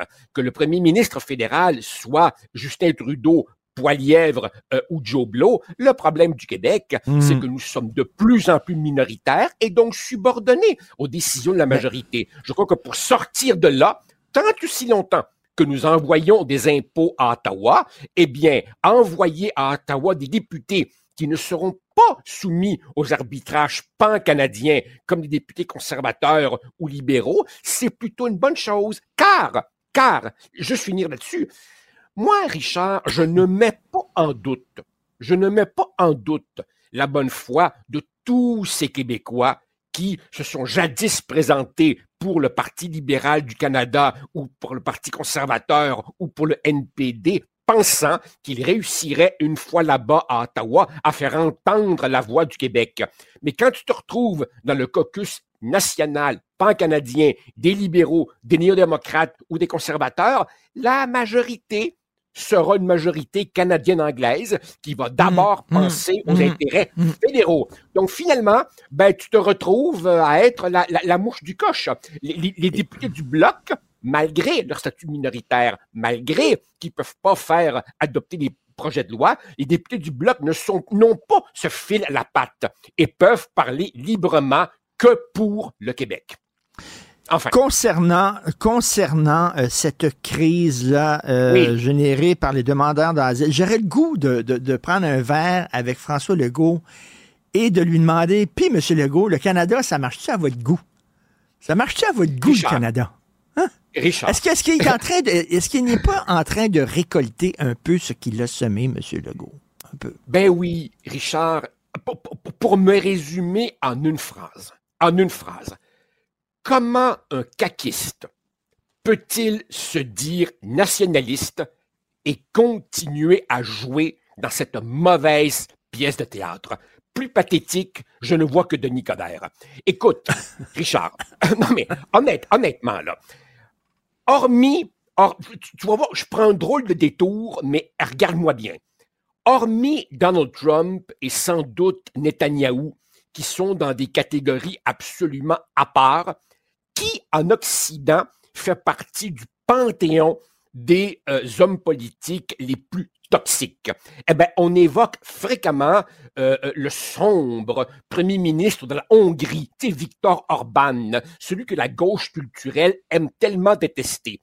En 2016, cet infréquentable disait, et je cite, nous pourrions perdre nos valeurs européennes, notre identité même, par degrés, comme la grenouille qui se laisse lentement cuire jusqu'à la mort dans un chaudron d'eau. Oh, c'était épouvantable quand il avait dit ça. Appuie maintenant sur Fast Forward. Six ans plus tard, François Legault évoque la louisianisation du Québec et Justin Trudeau l'envoie promener en deux secondes d'écart. Deux ans plus tard, en janvier 2024, François Legault écrit cette fameuse lettre à Justin Trudeau dont toi et moi avons parlé, où il dit la situation est devenue insoutenable. Justin Trudeau l'a envoyé promener cette fois en quatre secondes et quart. Et mardi, ça c'était hier, là on a quatre ministres du gouvernement euh, du Québec qui disent on s'approche de la crise humanitaire. Et à leur tête, excuse-moi d'être un peu méchant, à leur tête, je vois encore notre ministre de l'immigration, Madame Fréchette, qui, Richard, me fait tellement penser à une prof que j'avais au primaire. Plus elle était fâchée, plus la classe rigolait. Mais tu sais, excuse-moi. Je reviens à cette question-là. Ça marche-tu à votre goût, le Canada, Monsieur Legault? Puis vos nouveaux pouvoirs en immigration, vous qui avez cru là, à la fédération, qui avez cru au Canada, est-ce que vous êtes content de ce que vous voyez? Richard, explique-moi quelque chose, parce que moi, des fois, je sais pas, c'est peut-être l'âge. Explique-moi, explique-moi, explique-moi. Tu sais comment toi et moi, on tripe sur le cinéma. Alors, Matteo Garonnet, le, réalisateur de Dogman, de, Gomorrah, voilà, vient de sortir un film qui s'appelle Moi capitaine, qui raconte, je peux pas arrêter de le voir, l'histoire d'un jeune Africain qui traverse le désert au péril de sa vie pour arriver en France. Moi, dans ma compréhension des choses, un réfugié, c'est un désespéré qui est prêt à risquer tout, qui prend la mer dans un rafio, qui traverse un désert, qui traverse une jungle, il n'a plus rien à perdre. Ben, coudon, Richard, les nôtres, ils arrivaient au chemin Roxham en taxi et valise à roulettes. Et maintenant qu'on a fermé le chemin Roxham, non mais, non mais, non mais, maintenant qu'on a fermé le chemin Roxham, ils débarquent en avion. En avion. Alors là, écoute-moi bien, là. Pour monter dans l'avion, pour monter dans l'avion, ils ont bien dû montrer des documents officiels dans l'aéroport de ce pays qui supposément les persécute, puisque la définition d'un réfugié, c'est quelqu'un dont la vie est en danger s'il reste chez lui. La vérité, c'est que ce sont pour la plupart de faux réfugiés, des étudiants étrangers qui n'étudient pas, des travailleurs temporaires, et ainsi de suite. Le Canada a une frontière qui, est une passoire, qui fait rire de lui partout en Occident. On va encore envoyer le Québec promener et M. Legault va continuer à écrire des lettres, va faire des conférences de presse, puis il va continuer, comme tu dis, à se poser la question, coudon, c'est ça? Mais à un moment donné, un moment donné, je reviens toujours à cette phrase que j'aime citer. Einstein disait la folie, la définition de la folie, c'est de toujours faire la même chose en espérant des résultats différents à chaque fois. Ouais, c'est ça. Alors, à un moment donné, M. Legault, à force de se faire dire non, fuck you, votant, on veut rien savoir, tasse-toi, marche à l'ombre, tu pues, est-ce qu'il va dire, ben là, finalement, j'ai tout essayé avec un gouvernement majoritaire de réformer le Canada. Il y a une fin de non-recevoir. Et là, il va s'asseoir comme Robert Bourassa et il va dire, le Québec est libre de ses choix et de son avenir. Est-ce qu'il va faire ça à un moment donné? C'est une fois, je, me rappelle, il, y a longtemps, du, du, du, temps où je perdais mon temps à débattre avec des fédéralistes, et je leur disais, du, non mais je leur disais d'humiliation en humiliation. Dites-moi donc, elle est où la barre en dessous de laquelle vous accepterez jamais de descendre? Définissez-moi l'ultime mmh, mmh, humiliation. Mmh, c'est la barre du limbo, là, tu sais, pour descendre. Il n'y en avait jamais de barre. Ils avalaient tout tout, tout, tout en disant euh, un jour le fruit sera mûr. Ben, la question ils vont creuser, ils vont creuser avec une pelle pour pouvoir se pencher encore plus en dessous de la barre, tu comprends? Richard, Richard, quelqu'un qui a été un souverainiste ou qui peut-être demeure un souverainiste et qui est dans un cabinet de la CAQ ou peut-être député de la CAQ ou ministre de la CAQ parce qu'il considérait que le PQ était dans un cul-de-sac, calcul qui pouvait se comprendre il y a quelques années. Un souverainiste à la CAQ, quand il se couche le soir, en attendant le sommeil, quand il regarde le plafond, à quoi il pense? À quoi il pense? Est-ce qu'il y a quelque chose qui s'appelle la conscience? Je pourrais même l'épeler sur de la misère. Est-ce qu'il y a quelque chose qui s'appelle la conscience qui vient de temps en temps les titiller? Hmm. Tu es, un souverainiste, tu es à la CAQ, tu te fais C-H-I-E-R par Ottawa à longueur de semaine et tu ne dis jamais ça suffit. Jusqu'à quand? Permets-moi d'être vulgaire. Ouais. On monte sur la table, on se met à quatre pattes, on baisse les culottes, puis on fournit le KY. C'est ça le Québec. C'est ça. Puis voilà, Ben, voilà, c'est ça. Je, je, je, je- j'ai rien à ajouter. Fin des émissions. J'ai rien à ajouter à ça. Merci, Joseph. À demain. Martino. Le préféré du règne animal. Bonjour, les petits lapins. Petit lapin, lapin, petit lapin. Alors, nous revenons sur cette crise euh, des euh, demandeurs d'asile avec euh, Stéphane Enfield, co-porte-parole du Parti québécois en immigration. Bonjour, euh, Monsieur Enfield. Bonjour, M. Martineau. Bon, bien sûr, là, euh, on va mettre les choses au clair. On ne blâme pas les immigrants. Vous êtes euh, aussi un avocat en droit d'immigration. Vous aidez les immigrants. C'est pas eux autres le problème. Là. Euh, bien sûr, c'est les politiques d'immigration du Canada. Euh, là, on dit et on est en train de péter aux frettes euh, ici. Est-ce que, est-ce que vous trouvez que le, le, le signal d'alarme du gouvernement est exagéré, selon vous? Ben pas vraiment, et, je dirais même euh, aucunement, parce que on le voit, hein, autant à Ottawa qu'à Québec, on a carrément perdu le contrôle de ce dossier de l'immigration. Euh, bon, on parle des demandeurs d'asile. Euh, faut se rappeler hein, euh, ce qui s'est passé au chemin Roxham. Pendant des années, le Québec recevait la presque totalité des demandeurs d'asile par le chemin Roxham. Euh, malgré les demandes de Québec de- à Ottawa d'agir, Ottawa refusait euh, catégoriquement. Il a fallu que des demandeurs d'asile soient redirigés vers d'autres provinces, euh, dont en Ontario, et que les maires euh, de certaines villes ontariennes commencent à taper du pied pour qu'Ottawa finalement décide de fermer le chemin Roxham. Mais en même temps, qu'est-ce que Ottawa fait? Eh bien, il modifie les règles pour l'obtention de visas de visiteurs. Et ce qui fait que les gens obtiennent des visas et arrivent dans les aéroports pour faire euh, des demandes d'asile. Donc, il a, il a bouché la brèche à Roxham pour en ouvrir un autre dans les aéroports. Exact. Et, il faut aussi ajouter à ce phénomène euh, la situation mexicaine. Et, et- et il faut en parler.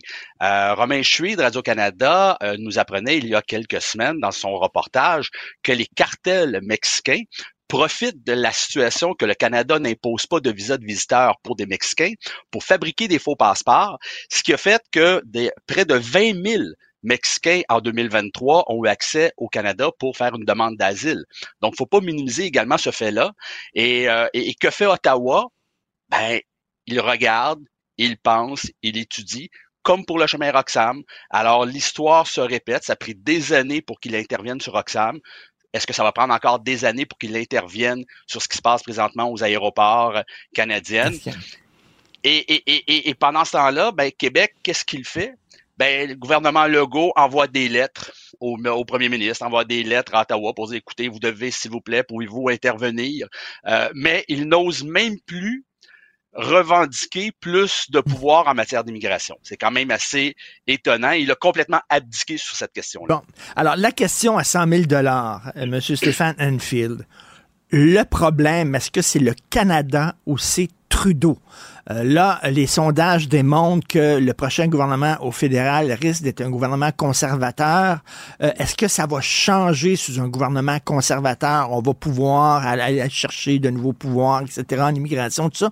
Ou le problème est plus grave que ça? Le problème est au sein même de la Constitution canadienne? Je sais pas.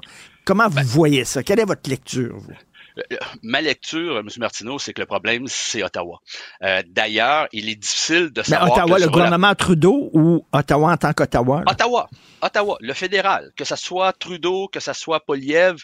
D'ailleurs, c'est difficile de prévoir quelle sera la position de M. Poliev sur l'immigration parce qu'il n'ose pas en parler. Et d'autre part, il faut rappeler il faut rappeler que l'entente sur les tiers pays sûrs, qui a justement permis à des milliers de demandeurs d'asile de franchir la frontière par Roxham, ben pendant, sur le gouvernement Harper, ça se faisait Mm. et, et- et ils n'ont pas bougé non plus. Alors, euh, que ce soit les libéraux, que ce soit les conservateurs, pour moi, c'est du pareil au même. À partir du moment où la situation, la crise euh, se passe au Québec, on semble avoir abandonné le Québec. Et corrigez-moi si, je fais erreur, mais je crois là, on- le, le fameux vidéo sur la crise du logement là, qui avait été mise en ligne par Pierre Poilievre où il disait voici comment on pourrait régler la crise du logement. À moins que je me trompe, il me semble qu'il parle jamais d'immigration massive comme étant une des causes de la crise du logement. Il occulte ça. Absolument. En fait, il ne parle pas du tout d'immigration, il ne parle pas du tout des demandeurs d'asile, il ne parle pas du tout de la situation que le Québec vit, parce que c'est ça la réalité. Hein. Euh, ça ne se vit pas dans les autres euh, régions au Canada, ça ne se vit pas en Colombie-Britannique, ça ne se vit pas euh, au Manitoba ou en Alberta. La situation des demandeurs d'asile, c'est principalement au Québec qu'elle se vit. Et, et là, ben, vous avez vu, hein, il y a quelques semaines, Québec demandait 400, un remboursement de 470 millions d'Ottawa. Qu'est-ce qu'Ottawa a fait? Envoyé un petit chèque de 100 millions. Et là, on apprend quelques semaines plus tard que finalement, la somme passe de 470 millions à 1 milliard. Est-ce que vous croyez sincèrement qu'Ottawa va signer un chèque d'un milliard pour euh, combler euh, les, les, les, les, les- les dépenses que Québec fait Mais- pour l'accueil des demandeurs d'asile? Vraiment pas. Est-ce que M. Legault euh, récolte pas ce qu'il a un peu semé? C'est-à-dire, euh, là, c'est comme s'il se réveillait en disant, mais c'est épouvantable ce qui se passe. Mais moi, j'aurais le goût de dire, ben c'est ça le Canada. Vous pensiez quoi, M. Legault? Vous pensiez que vous Ben, pouviez exactement. avoir de nouveaux pouvoirs puis pouvoir négocier d'égal à égal avec Ottawa? Ben non. il demandait aux Québécois un mandat fort pour rapatrier les pleins pouvoirs en matière d'immigration. Qu'est-ce qu'on a obtenu d'Ottawa depuis 2018, depuis 2022? Rien. Zéro. Et, et d'autre part, sur le dossier de l'immigration, il, faut dire aussi que le gouvernement Legault est, est- est- est assez contradictoire. Parce que d'un côté, il dénonce hein, la présence de demandeurs d'asile dans son territoire. Il dit qu'il y a trop de résidents temporaires. Parce que les résidents temporaires, ben, c'est les travailleurs, c'est les étudiants et c'est les demandeurs d'asile. Donc, présentement au Québec, on en a plus de 500 000. Donc, il dénonce ce nombre-là et, il critique Ottawa sur cette position-là. Mais qu'est-ce qu'il fait en même temps? Ben, il organise des missions à l'étranger pour aller recruter plus de résidents temporaires. Alors, pendant qu'il dénonce d'un côté, de l'autre, en 2024, il organise plusieurs missions au Maroc, en Europe, en Afrique, en Amérique du Sud, pour recruter plus de résidents temporaires. Alors, c'est un peu contradictoire et, euh, Québec a également hein, sa faute et ses responsabilités dans le dossier de l'immigration. Écoutez, on ne peut pas arriver avec des chiffres précis et un pourcentage précis, mais moi, je serais curieux de savoir de- de tous ces réfugiés là, euh, c'est quoi le pourcentage de gens qui veulent euh, améliorer euh, leur sort, améliorer, là, gagner plus d'argent ici, et c'est quoi le pourcentage de gens qui, sont, qui fuient effectivement leur pays parce que c'est dangereux de rester là? C'est c'est quoi le pourcentage de vrais réfugiés là-dedans? Parce que euh, pour améliorer euh, ton sort, avoir un meilleur salaire, tout ça, ben c'est pas reconnu comme une condition pour être accepté Absolument. comme réfugié là. Bon. Absolument. Les crises économiques, les catastrophes naturelles, ce ne sont pas un des motifs pour lesquels le Canada peut vous accorder la protection. Euh, et c'est une excellente question. Et si on regarde hein, les, statistiques de la Commission de l'immigration du statut de réfugié, parce que c'est ce tribunal qui est compétent au Canada pour déterminer qui doit être reconnu comme réfugié ou non au Canada, ben, les chiffres tournent autour de 50% Donc, il y a à peu près une personne sur deux qui euh, sollicite l'asile au Canada, qui voit sa demande être refusée. On le voyait avec le chemin Roxham. Je reviens souvent sur ce dossier-là, mais c'est parce que l'histoire semble vouloir se répéter. Alors, Roxham, au début, hein, 2016-2017, on voyait que c'était des gens qui fuyaient les États-Unis à cause des politiques anti-immigration du gouvernement Trump, et donc ils craignaient d'être arrêtés et refoulés dans leur pays où ils craignaient. Mais avec le temps, on a vu que ce sont des gens qui commençaient à utiliser cette voie-là donc, c'était une voie de contournement à l'immigration euh, régulière. Et c'était plutôt des gens, comme vous dites, qui voulaient améliorer leur sort et non pas des gens qui fuyaient euh, leur pays d'origine, qui fuyaient la, la, la, persécution. Maintenant, il faut pas mettre tout le monde dans le même bain. il y a des gens, évidemment, qui profitent de la situation pour justement demander la protection du Canada et à bon droit. Mais malheureusement, d'un autre côté, il y a des gens aussi qui le veulent tout simplement améliorer leur sort économiquement parlant. Mais ben, on, pourrait dire que la les premières victimes euh, de, de des politiques d'immigration euh, idéologique de, de, de, Trudeau, ce sont les immigrants eux-mêmes. C'est-à-dire, ils arrivent ici, ben puis on est débordé, on ne peut pas leur donner les services auxquels ils auraient droit, premièrement. Et deuxièmement, euh, lorsque les gens voient ça en disant euh, euh, il y a 11% d'augmentation chez les demandeurs de bien-être social, puis tout ça, puis ça n'a pas de bon sens, puis on a créé des classes, puis là, ça va, ça va mousser un ressentiment anti-immigrant dont ils vont être les premières victimes, eux. ça ne les aide pas, M. Enfield. Absolument. Notre capacité d'accueil, elle, est atteinte, elle est même dépassée. Et je vois de par ma pratique des demandeurs d'asile dans des situations que je ne voyais pas il y a quelques années, entre autres l'itinérance. Donc, beaucoup euh, de euh, demandeurs d'asile maintenant se, sont confrontés à cette situation-là. Donc, vivre dans l'itinérance. Vous parlez de l'aide sociale, c'est la même chose. Euh, au niveau des délais, hein, vous dites, bon, des vrais, les faux réfugiés, bon, ils viennent nuire un peu aux vrais réfugiés. Mais aujourd'hui, un demandeur d'asile doit attendre près de deux ans avant d'avoir une audience devant la commission de l'immigration afin d'être entendu sur sa demande et que son sort soit fixé. Le, vrai, le, vrai, qui, est vraiment ben en danger dans son pays, là, puis qui doit partir et venir ici, ben lui, il attend à cause des politiques de M. Trudeau. Exactement. Et donc, euh, euh, même au niveau du tribunal, les délais explosent. Euh, au niveau d'Immigration Canada, les délais explosent aussi sur les traitements des demandes de, résidence permanente.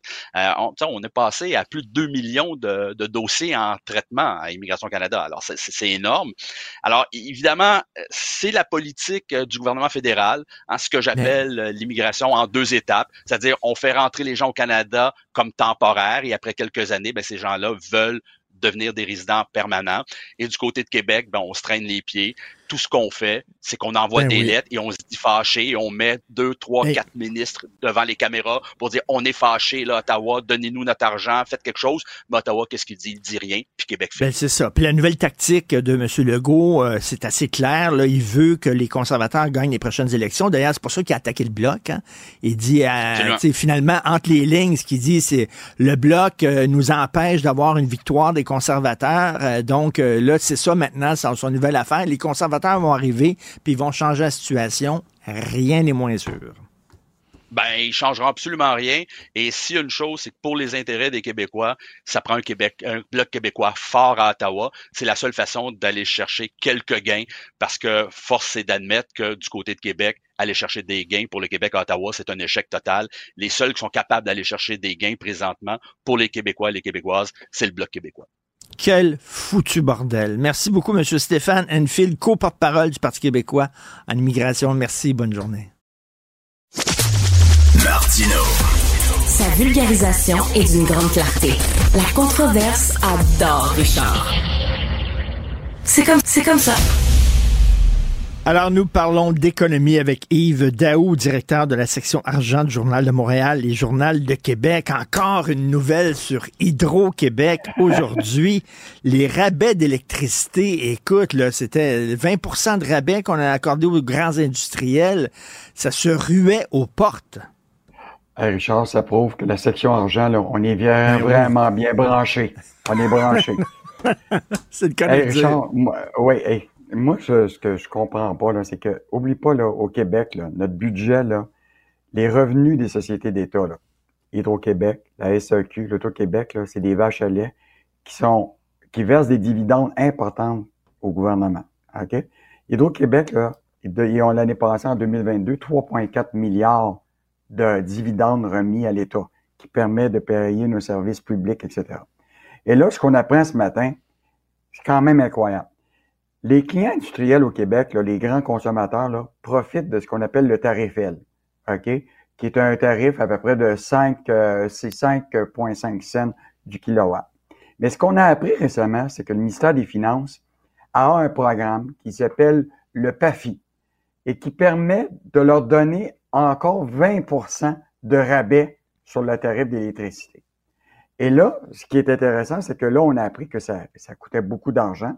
Puis là, comme on, cherche des sous un peu partout, puis on manque d'électricité, ben là, le gouvernement a décidé que finalement, ce programme-là, qui existait déjà depuis plusieurs années, en fait, depuis 2016, on, ils ont décidé, là, tout à coup, là, ah, parce que les médias ont sorti, on l'arrête, ce programme-là. Et ils ont dit, on donne jusqu'au 31 décembre 2023 pour que les clients industriels, euh, c'est la dernière chance là, pour s'inscrire à, tout ça. Écoute, c'est la course folle. Ils se sont tous garochés pour obtenir le 20 de, de, de, rabais, si bien que récemment, là, ils ont eu 355 demandes depuis le début de la mise en place de ce programme-là.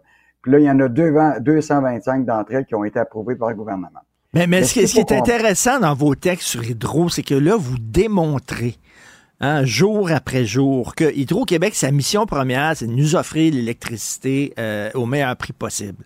Là, de plus en plus, là, on voit que Hydro-Québec, c'est un instrument de développement économique on utilise Hydro-Québec pour euh, aider les industriels, créer des jobs, puis tout ça. C'est pas, euh, tu sais, est-ce que ça fait partie de la mission d'Hydro-Québec? Ben, ben moi, je pense que la, question, c'est que l'or bleu là qu'on mm. connaît, l'hydroélectricité, là, devrait être, en tout cas, chargé beaucoup plus cher aux entreprises. Un 20% de rabais aux entreprises, là, au-delà du tarif en plus réduit du tarif L, ça ne devrait pas exister. La preuve, c'est que le gouvernement Legault l'arrête.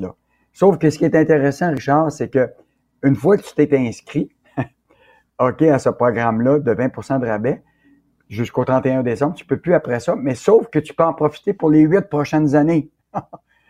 Donc, les, les gens qui se sont inscrits là, vont pouvoir avoir ce 20% de rabais-là jusqu'à euh, jusqu'à en 2032. Et donc, là, et là, ce qu'on a appris avec l'article de Sylvain Larocque, ce qui est intéressant, puis qu'on savait pas, c'est ce fameux rabais-là, là, ça coûte de l'argent, là. Actuellement, ça nous a coûté 300 millions, autour de 300 millions cette année. Si tu calcules ça sur 10 ans, là, c'est presque 3 milliards que va nous avoir coûté ça, ce programme-là. Et là, ce qui est, ce qui est intéressant, c'est que le gouvernement, ce qu'il fait, c'est que ce coût-là, il réduit des dividendes d'Hydro-Québec. Ça veut donc dire que les dividendes que verse Hydro-Québec sont diminués à cause du 20% de rabais. Ça fait que... puis ça, c'est un des rôles d'Hydro-Québec aussi, c'est de ramener de l'argent dans un coffre. Mais là, s'ils ramènent, moins d'argent dans les coffres parce qu'on donne des cadeaux à gauche et à droite, en même temps, ils vont te répondre, ouais, mais si on ne donne pas ces cadeaux-là, ces industries-là, ils s'établiront pas au Québec. Il faut mettre, ah, euh, il faut mettre euh, de la confiture sur le pain pour les attirer. Moi, moi, je pense que mm. ils savent très bien qu'on on a une grande capacité hydroélectrique. On en a moins là, parce que là, tu as vu quand même depuis deux ans, trois ans, on ne sait pas vraiment si on va manquer d'électricité ou pas, est-ce qu'on va en avoir pour tel projet ou pas. Euh, mais il y en demeure pas moins que c'est quand même pas mal mieux de venir ici au Québec que d'aller aux États-Unis où que le coût de l'énergie est beaucoup plus cher, et même en Europe, là, où que les coûts sont bien plus chers. Euh, donc, euh, je pense qu'on est capable, moi je pense que personnellement, là, ce 20 %-là, additionnel par-dessus le tarif L, là, ça n'aurait jamais existé. Ben oui. Il devrait même pas être prolongé pour huit, pour huit ans il devrait le réduire à une période pour qu'il y ait plus de dividendes encore d'Hydro-Québec. On est très généreux envers les industries. Prix des aliments, enfin, une bonne nouvelle. On va pouvoir respirer un peu. Ben, enfin, Richard, ce qui est intéressant, c'est que là, tu as eu les données de l'inflation qui sont sorties. Au Québec, là, on est rendu à, à 3,3 l'inflation.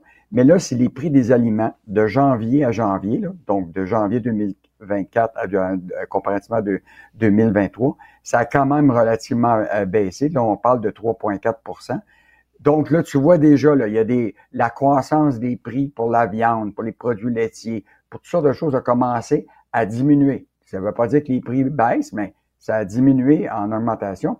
Parce que je veux juste te rappeler, j'ai été sorti communiqué de janvier 2023 de justement de Statiscan sur l'inflation à l'époque. Écoute, là, on parlait tiens-toi bien, d'une augmentation à l'épicerie de 10,4% des produits. Tu avais une explosion dans le prix de la viande qui était 7% Écoute, ça a explosé de partout. Donc là, il y a quand même une tendance à, la baisse, mais il faut quand même récupérer tous ben les coûts que ça nous a coûté depuis des années euh, avec l'inflation. Donc, euh, bonne nouvelle, mais je pense que on, notre, ben, notre portefeuille est encore percé pour les Ben oui. dernières années d'inflation. Ben oui. Et euh, panier bleu, écoute, au, au détour d'une entrevue, M. Fitzgibbon semblait dire que c'était la fin du panier bleu, mais là, les partenaires du panier bleu voulaient avoir leur réaction. Silence radio. Hey, Richard, toi, tu- qui, qui est un lecteur de littérature, rappelle-toi de la chronique d'une mort annoncée de Gabriel Marquez. Exactement. Où ce que tu avais les frères Vicario, c'est qui avaient annoncé leur intention meurtrière à tous ceux qu'ils rencontraient. La rumeur alertant finalement le village entier, à l'exception d'un qui s'appelait San Diego Nazar. Et pourtant, l'autre, il s'est fait assassiner. Ben là, t'as la même affaire avec le panier bleu. Et les gens du village disaient, ah, nous autres, on le savait pas, on le savait pas, alors que tout le monde le savait. Tout le monde le savait. Et là, la journée même où ce qu'on annonce que Produits du Québec s'associe avec Amazon, quelques heures après, tu as le messager qui s'appelle Pierre, euh, Pierre Fitzgibbon qui annonce Oh, les journées euh, vont être difficiles pour le, pour le panier bleu. Écoute, Richard, il en demeure pas moins là, qu'on a mis 12 millions Ah d'argent là-dedans. Puis là, on court après tout le monde pour nous donner des réactions. Et là, il paraît qu'ils ont, ils, ont déjà dilapidé la, la- la firme privée là, sur le panier bleu. Ils, ils ont di- déjà dilapidé le 22 millions de dollars au total qu'ils ont eu là- depuis tout le monde.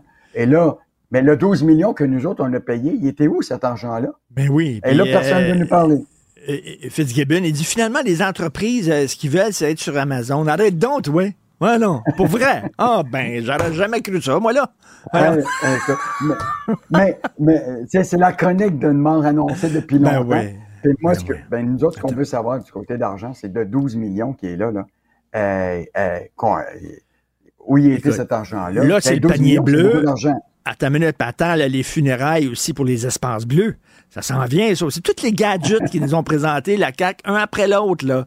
Euh, les maisons des aînés, les labs écoles. Regarde bien ça, toi, là. Allez, merci beaucoup. Vous faites une super bonne job à la section argent. Merci à demain, Yves. Puis on va te laisser prendre ton sirop de la gorge. Salut. Ah non, mais c'est quoi, Richard? J'ai rêvé depuis longtemps d'avoir une voix de radio. Ben, tu me la passeras. Merci. Confrontant, dérangeant, divertissant. Richard Martineau, il brave l'opinion publique depuis plus de trois décennies. Alors, c'est le temps de renouveler votre bail. Est-ce que vous allez avoir euh, une grosse augmentation? Euh, Qu'est-ce qui est une augmentation acceptable et qu'est-ce qui est une, augmenta- une augmentation inacceptable? On va parler avec Simon Brière, expert en marché financier et stratège principal chez RJ O'Brien. Salut Simon. Salut. J'ai vu ça, là, une augmentation de loyer de 235 pièces qu'on a vu cette semaine. Ben, je pense que, ben oui, les propriétaires vont essayer de refiler le plus possible de l'augmentation parce que les, les propriétaires, on, on a vu aussi hein, les, les données là, qui un peu euh, liées au bonheur des, euh, des locataires versus des propriétaires. Euh, c'est sûr que depuis des années, avec l'augmentation là, de, de l'immobilier, les propriétaires sont toujours un petit peu plus heureux. Le taux d'intérêt augmente, fait que là, eux autres, leur hypothèque, euh, oui. il faut qu'ils refilent ça. Il faut qu'il la refile. Puis il n'y a, pas juste les taux d'intérêt. C'est sûr que les taux d'intérêt font en sorte que les paiements hypothécaires, les paiements, les mensualités ont augmenté drastiquement. Fait que les autres vont essayer de leur, leur refiler le plus possible. Mais c'est pas juste ça. Les assurances aussi coûtent beaucoup plus cher. N'importe quelle petite rénovation vont coûter tout ce qui a trait à l'entretien, au maintien d'un immeuble euh, coûte beaucoup plus cher. C'est Si naturel. t'es propriétaire, mettons, Ben oui. d'un bloc appartement, puis t'as tout le Mhm. temps des réparations à faire, ben ça va te coûter plus cher. Ben oui, l'inflation, elle est partout. Et puis les assurances, tu sais, la valeur de ton immeuble, si tu veux le remplacer aujourd'hui, tu veux reconstruire ton immeuble, ça coûte excessivement cher. Donc, les compagnies d'assurance ont l'obligation hein, d'aller dédommager en cas. Mais aujourd'hui, avec la valeur des immobiliers qui a vraiment augmenté, mais tout ce qui découle a aussi augmenté. Donc, c'est c'est naturel de voir ça, essayer le plus possible de refiler l'augmentation aux locataires, mais euh, c'est pas toujours si évident que ça, surtout s'il n'y a pas eu d'investissement dans le logement. C'est ça, ça dépend du propriétaire aussi. Il y a des propriétaires qui font, tu sais, t'as vu, là, Mhm. le propriétaire qui a laissé euh, des- de la moisissure dans le logement, les champignons. Il y avait plus de champignons dans son logement que dans le village des Schtroumpfs. Tu sais, là, esprit. Fait que, euh, parce qu'il voulait se débarrasser des locataires. Il dit, il va y avoir tellement de champignons, on sert quelqu'un, puis là, on va pouvoir, après ça, là, faire le ménage, puis euh, doubler, doubler le loyer. Il y, il y a des locataires épouvantables, mais tu as des propriétaires ici qui sont des salauds. là. Oui, t'as t'as les deux, en fait. Euh, ouais. oui, puis Je pense que je, je vais être optimiste. La majeure partie des gens sont, euh, sont intègres et ils font les choses de, de, de bonne manière. Mais c'est sûr que d'un- de part et d'autre, tu as des locataires qui n'ont pas d'allure, tu as des propriétaires qui n'ont pas d'allure. Puis je pense qu'il y a quand même une gang qui sont raisonnables. Est-ce qu'on peut dire, là, je- Ouais. j'ai l'air naïf et idéaliste, là. euh, mettons, euh, bon, oui, ça coûte plus cher, euh, mais tu ils veulent pas perdre d'argent. La, la situation économique est difficile. Puis le Mhm. propriétaire dit, moi, je veux faire autant d'argent que quand ça allait bien. Fait que toutes, toutes, toutes les, les augmentations que je dois avoir de mon hypothèque, de la construction, Mhm. etc., m'a tout refilé ça pour pas perdre une Christie de scène. À un moment donné, tu dis, ben regarde, c'est parce que tout le monde boit à mon, mon, mon- bébé. Là. Toi aussi, tu veux, tu veux, tu, tu tu feras pas autant d'argent qu'avant, là, tu sais. Ben oui. Si on remet en C'est contexte. possible de dire ça, là? Ben oui, absolument. C'est c'est pour ça qu'est aussi est née la régie du logement dans les années 80. Hein. C'est né d'une bonne idée quand même de vouloir protéger justement le- les locataires contre des hausses euh, de loyer qui seraient excessives. Ouais. Euh, Et là, on retrouve 40 ans plus tard un, un scénario qui se ressemble énormément avec une, une crise d'inflation, une augmentation de l'immobilier. Et là, ben, on se retrouve aussi dans une situation que, étant donné qu'on a été difficilement capable de refiler les augmentations pendant 40 ans, ben, on se retrouve avec un parc immobilier un peu désuet. C'est pas rentable pour un propriétaire d'investir dans son logement parce qu'il est jamais capable de le rentabiliser nécessairement, ce qui fait qu'aujourd'hui, on a appelé ça des, des immeubles à revenus. Hein? Des, le- des immeubles à revenus. Mais aujourd'hui, le revenu, il est où? La réalité. T'achètes, ton immeuble pour tes vieux jours. Là. Ben oui. ça, va, ça va te permettre de bien vivre quand tu vas être vieux. Mais ça faut que ça ait une augmentation de la valeur de ton actif. Parce que dans le fond, la, la- la vraie réalité, c'est qu'aujourd'hui, si je paye un immeuble, un duplex, un triplex, 30 fois les revenus, je ferai jamais d'argent avec mon, euh, mon triplex tant que je le revendrai pas. Les, les- les- les mensualités, les loyers que j'ai aujourd'hui ne couvriront pas, moi, mes coûts d'investissement, d'hypothèque. De, donc, on- on y arrivera pas.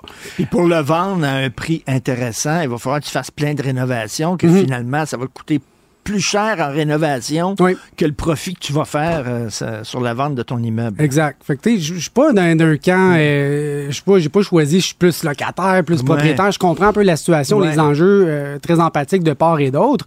Mais euh, encore une fois, on, on a une situation économique qui est difficile pour les deux actuellement.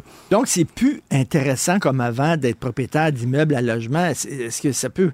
Ou d'en construire, c'est ça qui explique aussi, entre autres, la crise de logement. là. Ben oui, c'est. euh, En disant, ça, ça coûte tellement cher maintenant construire, la construction, Mhm. l'hypothèque, etc., que vaut pas à peine. Mais ça, ceux qui ont des logements depuis un certain nombre d'années, puis les statistiques les disent, hein, ce qu'on a, ce qu'on a vu cette semaine, là, qui est un peu une statistique qui nous dit, ben, où est le bonheur? Est-ce que vous vous sentez confiant face à l'avenir? Êtes-vous satisfait? Avez-vous une bonne santé mentale? Puis on posait ces questions-là aux propriétaires puis aux locataires. Et dans toutes les différentes catégories des, questions qui étaient posées, ça n'allait pas super bien au niveau des locataires, puis ça allait beaucoup mieux au niveau des propriétaires.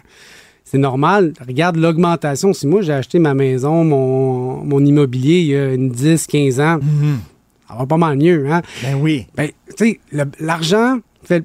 Tu sais, l'argent fait le bonheur un peu. Oh, oui, non, non, oui, mais. Attends, attends, attends, attends, je sais pas si l'argent fait, fait le bonheur, Ouais. mais le manque d'argent fait le malheur. Oui. Ça, je, peux te, je peux te le dire. Ce que je voulais dire, c'est que je pense que je peux régler à peu près 95% de mes problèmes avec de l'argent. Fait que, tu sais, dans, dans cette question-là qui disait êtes-vous euh, êtes-vous satisfait, êtes-vous heureux si t'es locataire ou t'es euh, t'es propriétaire, ben moi, ce que je vois à travers mes, mes lentilles de financier, c'est une question de cash.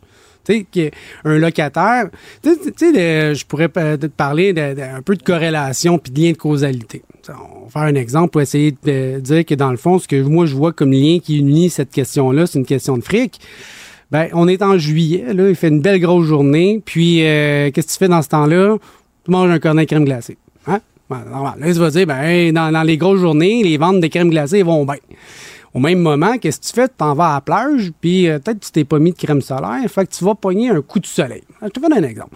Fait que là, je pourrais dire qu'il y a une très grande corrélation entre je pourrais dire, ben, si tu manges la crème glacée, tu vas pogner un coup de soleil. ça. Mais là, ben, on s'entend bien que tu vas pas pogner un coup de soleil à cause de la crème glacée. Donc, c'est un lien de corrélation. Donc, les deux sont liés par le soleil, la on météo. pense, on pense que c'est un lien de cause à effet, mais Mhm. c'est pas un lien de cause à effet. C'est juste une corrélation. Oui, c'est OK? ça. Donc, dans, dans- dans ce cas-ci, la corrélation que je vois, c'est pas nécessairement un lien de causalité, de cause à effet, mais la corrélation, c'est Quand tu as un peu plus de fric, puis historiquement, les propriétaires sont un peu mieux nantis, ben, ils ont moins de stress parce que je dis, l'argent fait pas le bonheur, mais je peux régler à peu près 95% de mes problèmes avec de l'argent. Une sécurité, hein, c'est pas le bonheur, mais je veux parler de sécurité financière, d'indépendance, de liberté. J'ai pas besoin de me poser la question comment je vais faire l'épicerie, comment je vais payer le loyer. J'en ai un peu de fric. Est-ce qu'on surestime Mhm. les bienfaits d'être propriétaire? Parce que moi, j'étais souvent euh, propriétaire, puis ça m'est arrivé d'être locataire. Mhm. Tu sais, propriétaire, euh, il faut que tu mettes de l'argent dans ta maison. Là, Tu hein? euh, une année, tu es tout le temps en train de mettre de l'argent. Une année, tu refais ton balcon, puis Mhm. l'année d'après, ça va être la galerie, puis après ça, ça va être le toit, puis après ça, ça va être ci pour que ta maison, bon, prenne de la valeur, puis elle reste euh, en bon état. Mhm. Euh, tu es un locataire, ton, ton, ton lavabo est bouché, tu appelles le propriétaire, puis c'est un bon propriétaire, il va arriver, puis il va le déboucher. Mhm. Fait que, tu il y a un Ah, bon côté absolument. d'être locataire aussi, là, parce que ça coûte cher être propriétaire. Actuellement, les propriétaires vont avoir quand même un petit peu plus de difficultés. Parce que justement, on parlait de- des taux d'intérêt, l'hypothèque, toutes les rénovations, tout ce qu'il y a à faire. Ça paraît simple et facile, dire, ah, des propriétaires. Non, attends un peu, il y a beaucoup de travail qui est lié à ça. Puis, c'est pas quelque chose que tu peux aussi avoir une économie d'échelle. Chaque logement, chaque lavabo que tu as besoin de faire, il faut que tu y ailles manuellement puis tu le fasses un à un. Tu peux pas dire, ah, moi, moi faire ça, euh, clic-clac, tu sais. euh.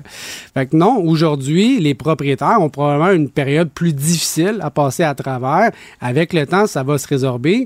Mais c'est évident qu'il y, a un- il y a un choc euh, entre les. Mais les- ils peuvent pas refiler tout le temps, tout le temps en disant, nous autres, je veux pas, pas en tout que mon niveau de vie baisse. Ben, écoute, comme je le dis, c'est difficile pour tout le monde. mais Exact. le propriétaire aussi doit encaisser aussi une petite C'est ce qui devrait arriver. C'est ce- que je pense qui va arriver. Il va y avoir des années plus difficiles. Ils vont encaisser. Ils pourront pas refiler. De toute façon, il y a la régie du logement qui va euh, contrôler les augmentations euh, de la plupart des logements. Donc, les locataires sont un petit peu plus à l'abri que le propriétaire aujourd'hui. Mais euh, ça va être un enjeu, je vous le dis. Les, les augmentations s'en viennent le plus possible. Et de regarder qu'est-ce qui a été fait comme amélioration locative avant de signer quoi que ce soit. Mais les experts en marché financier comme toi, Mhm. Simon, c'est ça que vous faites. là. Vous voyez tous les facteurs, vous faites des liens de big picture, comme on dit. Là, tu n'as pas le nez collé là-dessus. là. Tu Non. prends un recul, puis tu vois, ben, euh, la température peut jouer, le- l'hypothèque, le, le prix du café en, en Oui. Afrique du Sud, ce prix a tout un lien avec tout. Oui, ça prend une vision un peu 360 pour voir le big picture parce que je pense que le côté macroéconomique et non micro, si on a les deux yeux euh, rivés sur un seul sujet, macroéconomique, on voit un peu plus les tendances, les courants, puis où est-ce qu'on va aller. Ouais. On sent dans cette direction-là, mais tu sais, on, on peut bifurquer un peu, mais tu sais, hey, Richard, on s'en va par là. C'est drôle, Thomas Friedman, que, que j'aime beaucoup, qui est un éditorialiste au New York Times, il disait si vous voulez avoir le meilleur portrait de l'état du monde, c'est pas les politologues qu'il faut le demander, c'est des gens en experts en finance qui vont vous le dire parce qu'ils doivent avoir, eux autres, prendre en considération la météo, la politique. euh, Ben, c'est un, beau prix. compliment. Ben ouais. Good, là, le prendre. Tom Friedman, écoute, c'est c'est pas rien, là. Merci beaucoup, Simon Brière. Merci, Plaisir. expert en marché financier et stratège principal chez RG O'Brien. Martino. Pour l'instant, nos avocats nous disent que tout est beau. L'intimidation à l'école a fait euh, l'actualité ces euh, dernières semaines. Vous avez été nombreux aussi justement à nous envoyer de vos témoignages. Je pense d'ailleurs à un chauffeur d'autobus qui nous avait appelé pour nous raconter qu'une fois, il avait justement séparé des élèves qui étaient turbulents. Il, les avait assis euh, à l'avant.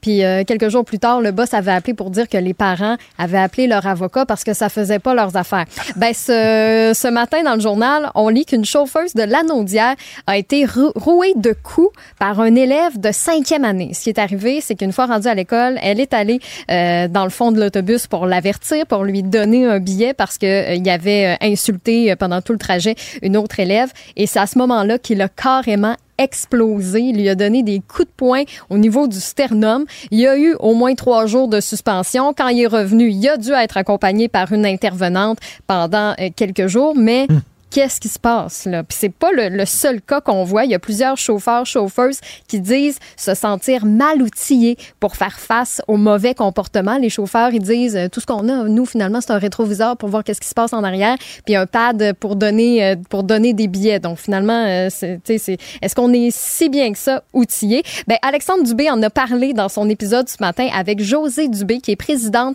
du secteur transport scolaire de la CSN. Elle a justement affirmé que les incidents incidents de violence augmentent et il réclame en fait plus de financement pour être euh, capable de mettre en mesure des, des euh, pour euh, pour avoir pour, mettre en fait des nouvelles mesures en place justement pour outiller les chauffeurs, les chauffeuses. Je vous invite à aller écouter l'épisode d'Alexandre Dubé d'aujourd'hui, 21 février.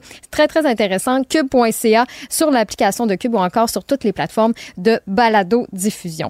On a aussi une entrevue hyper intéressante qui s'en vient. On va aller dans une autre dimension. Kenny Reeves peut se rhabiller parce que en janvier dernier, vous aviez peut-être vu ça passer, Neuralink avait euh, posé son premier implant cérébral à un patient. Là, le patient a récupéré, mais là, on vient d'avoir des résultats de test et il peut manipuler une souris d'ordinateur avec la pensée. Et là, c'est fou hein, quand même. Et là, ben, il travaille actuellement à la possibilité que ce patient-là puisse cliquer à gauche, cliquer à droite, glisse quelque chose, tout ça avec la pensée. Attends, attends. donc, tu penses à Pornhub, pouf! Pouf, ça apparaît. Eh boy, ça c'est du progrès, mon ami. Même plus besoin d'avoir 18 ans. On en parlait. Ça apparaît tout d'un coup avec, euh, avec Neuralink. Donc, euh, entrevue hyper intéressante. Tu vas en jaser avec Alain McKenna, qui est, euh, est journaliste, oui, mais il est spécialiste des sciences et technologies. C'est fou, là, où est-ce qu'on s'en va. Euh, donc, restez avec nous. Ça s'en vient comme entrevue dans une vingtaine de minutes. Je me dis que peut-être qu'un jour, je vais pouvoir recevoir vos textos à Cube directement par la pensée. Mais en attendant, faut le faire manuellement. Ça, c'est le 1-877-827-2346 pour nous donner, pour vous, euh, nous donner votre opinion, vos commentaires, vos suggestions aussi de sujets. J'en ai vu passer dans la boîte courriel. Je me mets là-dessus assurément. Vous pouvez nous envoyer donc un courriel aussi au studio à commercial cube.radio, mais d'avoir votre réaction comme ça constamment sur les sujets qui font l'actualité, ça fait toute la différence. Donc, n'hésitez pas à m'écrire aujourd'hui si vous êtes à l'écoute via l'application ou encore la nouvelle chaîne télé de Cube qui est débrouillée jusqu'au 11 avril prochain. Martino. Le préféré du règne animal. Bonjour, les petits lapins. On parle avec Elsie Lefebvre, chroniqueuse au journal Analyse politique. Elsie, Elsie, qu'est-ce que tu as mangé un matin? Justin Trudeau est incompétent irresponsable et se fiche du Québec. Écoute, si tu avais plus de place, je pense que tu aurais écrit et en plus, il pue. Je vais pas aller jusque-là, mais effectivement, ce dossier-là me fâche euh, beaucoup.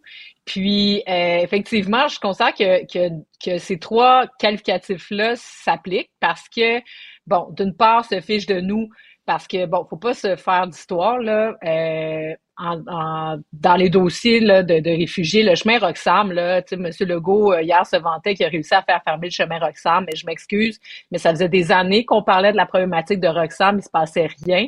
Et la seule chose que la CAQ a, gagné, c'est quand ils ont finalement accepté, parce que là, on était débordés de tout bord, de tout côté, de, d'envoyer certains réfugiés, de répartir dans les autres provinces.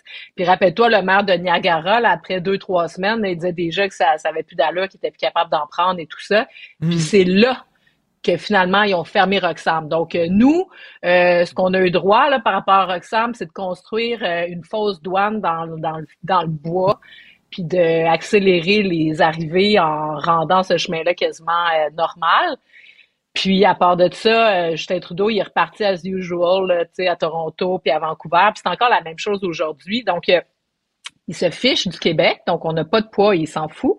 Deux, incompétence, ben c'est parce que je m'explique pas là. Il y, a, il y, a, littéralement une incompétence parce que tu sais, on peut comprendre qu'il y a des enjeux qui sont complexes, mais là, il y a dans la gestion des immigrants, euh, le fait que ça prenne un an à gérer les, euh, les dossiers, par exemple, donc tu sais, les personnes réfugiées, euh, je veux dire, ils arrivent ici, il faut s'en occuper, ça leur prend ben un an avant d'avoir un permis de travail, tu sais, juste, tu sais, je veux dire, minimalement, ces gens-là, ils veulent, là, tu sais, faire quelque chose, mais ils sont en attente. Donc ça, ça fait en sorte que Québec doit débourser l'aide sociale. Mais bref, donc ça, puis l'autre chose que je considère inacceptable, irresponsable, c'est qu'en laissant des taux comme ça, puis en ouvrant les, frontières comme celle-là, parce que, tu sais, on parle beaucoup des, visas mexicains, puis après ça, je prends une pause, mais je suis là-dessus, on, parle beaucoup des visas mexicains, c'est vrai. Puis ça, il a changé ça quand il est arrivé au pouvoir parce que Stephen Harper avait fermé cette brèche-là. Mais il y a 50% des réfugiés qui viennent à cause d'une passe-passe que Trudeau, son gouvernement, a fait au lendemain de la fermeture de Roxham. Hmm. Ils ont changé la manière d'octroyer les visas. Donc maintenant, pour avoir un visa de touriste, t'es pas obligé de démontrer là, que tu vas retourner dans ton pays puis tout ça. Donc euh, là, il octroie les visas. Donc euh, la brèche est là. Puis les gens, ben c'est comme ça qu'ils arrivent. Puis dès qu'ils mettent le pied ici, ben ils demandent euh, le statut de réfugié. Donc ça là, c'est de, je m'explique pas, c'est de l'incompétence. Je, je, je, je, Mais- mais quand pas tu ça. dis, c'est de l'irresponsabilité. Quand tu dis il se fiche du Québec, parce que là, on sait c'est le Québec qui boit la tasse, là. Je te pose une question. euh, on n'est pas dans la tête de Justin Trudeau, là, mais euh, mettons si c'était l'Ontario qui était pogné avec ces problèmes-là, est-ce qu'il réagirait pas mal plus vite, il me semble, Trudeau? Je sais Ben oui. Ben oui, exactement. C'est ça qui est arrivé avec Roxham. Puis dans le cas de l'Ontario, exactement. Euh, donc le Québec, là, je veux dire, euh, François Legault le rappelle, on peut parler de la santé, là. Justin, euh, euh, François Legault, ah, je m'entends bien avec le fédéral, ça va bien avec Justin, blablabla, bla, bla, mon ami Justin. Hey, on devait aller chercher 6 milliards. Il est reparti de là, gros gens comme devant. Je me rappelle encore de le voir marcher dans la dans, dans l'hôtel avec un seul milliard. Puis limite, je veux même pas blâmer François Legault parce que ça serait n'importe qui d'autre que ça serait le même résultat. Hmm. Donc, euh, Mais- c'est même plus personnel à la. à- c'est le premier ministre du Québec, c'est le Québec qui s'en contrefout. Puis je trouve ça irresponsable. Puis ce que je trouve le plus irresponsable, c'est que le milliard qu'on reçoit pas, ça reste de l'argent. Fait que l'argent, limite, on peut toujours l'absorber. Mais quand on voit la situation dans les écoles, quand on voit le nombre, tu sais, 52 écoles qui ont été ouvertes dans, dans, dans Ben les oui. derniers mois, puis il y en a encore une quinzaine, vingtaine qui vont être ouvertes. Je veux dire, on les met où les enfants? On va pas les scolariser. Ça, c'est irresponsable. Donc ça, sais, je peux pas accepter ça. Ça me prend le Mais, mais, mais Elsie, là, cette photo-là avec les quatre euh, ministres là, de la CAQ qui disent euh, au gouvernement fédéral, ça se peut pas. Mais ça, là, c'est pas, c'est pas une preuve de, de, de la défaite de l'échec de l'approche Legault. Parce que Legault, ce qu'il disait, c'est donnez-moi un gouvernement majoritaire, je vais aller chercher de nouveaux pouvoirs en immigration. Puis là, ben, il est obligé justement de sortir ses ministres en disant, mais là, tu sais, c'est comme, euh, il pensait quoi, François Legault? Ah ben, c'est ce que tu dis, c'est tellement vrai, tu sais, puis on Hein? s'en, tu fais bien de le rappeler parce que dans les élections, effectivement, François Legault a dit précisément, donnez-moi un mandat fort Ben pour oui. rapatrier notamment les pouvoirs en immigration. Puis j'ai besoin d'un mandat fort. On peut-tu, les Québécois, on peut pas y avoir donné un mandat plus fort?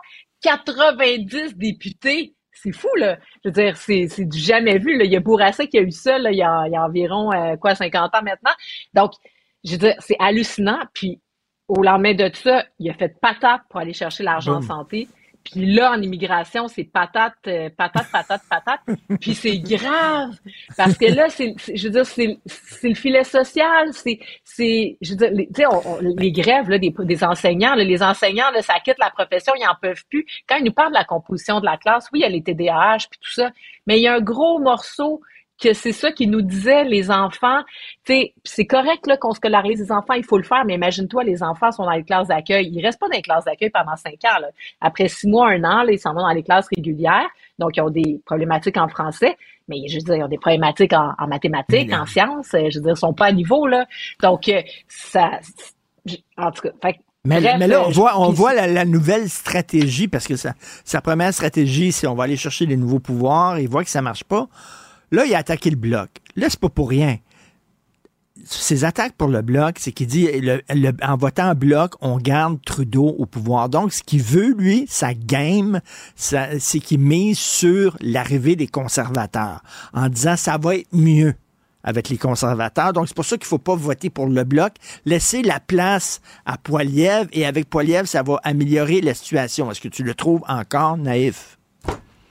Ah, ben, je trouve. La dernière élection, rappelle-toi aussi, qui nous a dit qu'il fallait voter pour Erin O'Toole. Et donc, il fallait voter conservateur. Euh, je veux dire, ça a été très mal reçu d'une part. Mhm. Puis, je veux dire, moi, je trouve ça bas. Je trouve ça bas hier, l'attaque qui est faite envers le Bloc québécois, euh, parce que on a besoin d'alliés à Ottawa. Là. Donc, euh, moi, ce que je sache, là, en ce moment, il y a des ministres québécois là, qui sont autour de la table, puis clairement, ça n'a pas d'impact. Fait en quoi d'avoir des ministres conservateurs va avoir plus d'impact, là? Je veux dire, quand Stephen Harper était au pouvoir, là, j'ai pas remarqué que le Québec a connu une croissance particulière puis qu'on a été si bien traité que ça. Donc, euh, Euh, qu'on parle du Québec à Ottawa, moi je pense que c'est une bonne nouvelle. Qu'on a un chien de garde à Ottawa qui amène les enjeux du Québec puis qui force les partis fédéralistes euh, à Ottawa à se positionner sur le Québec.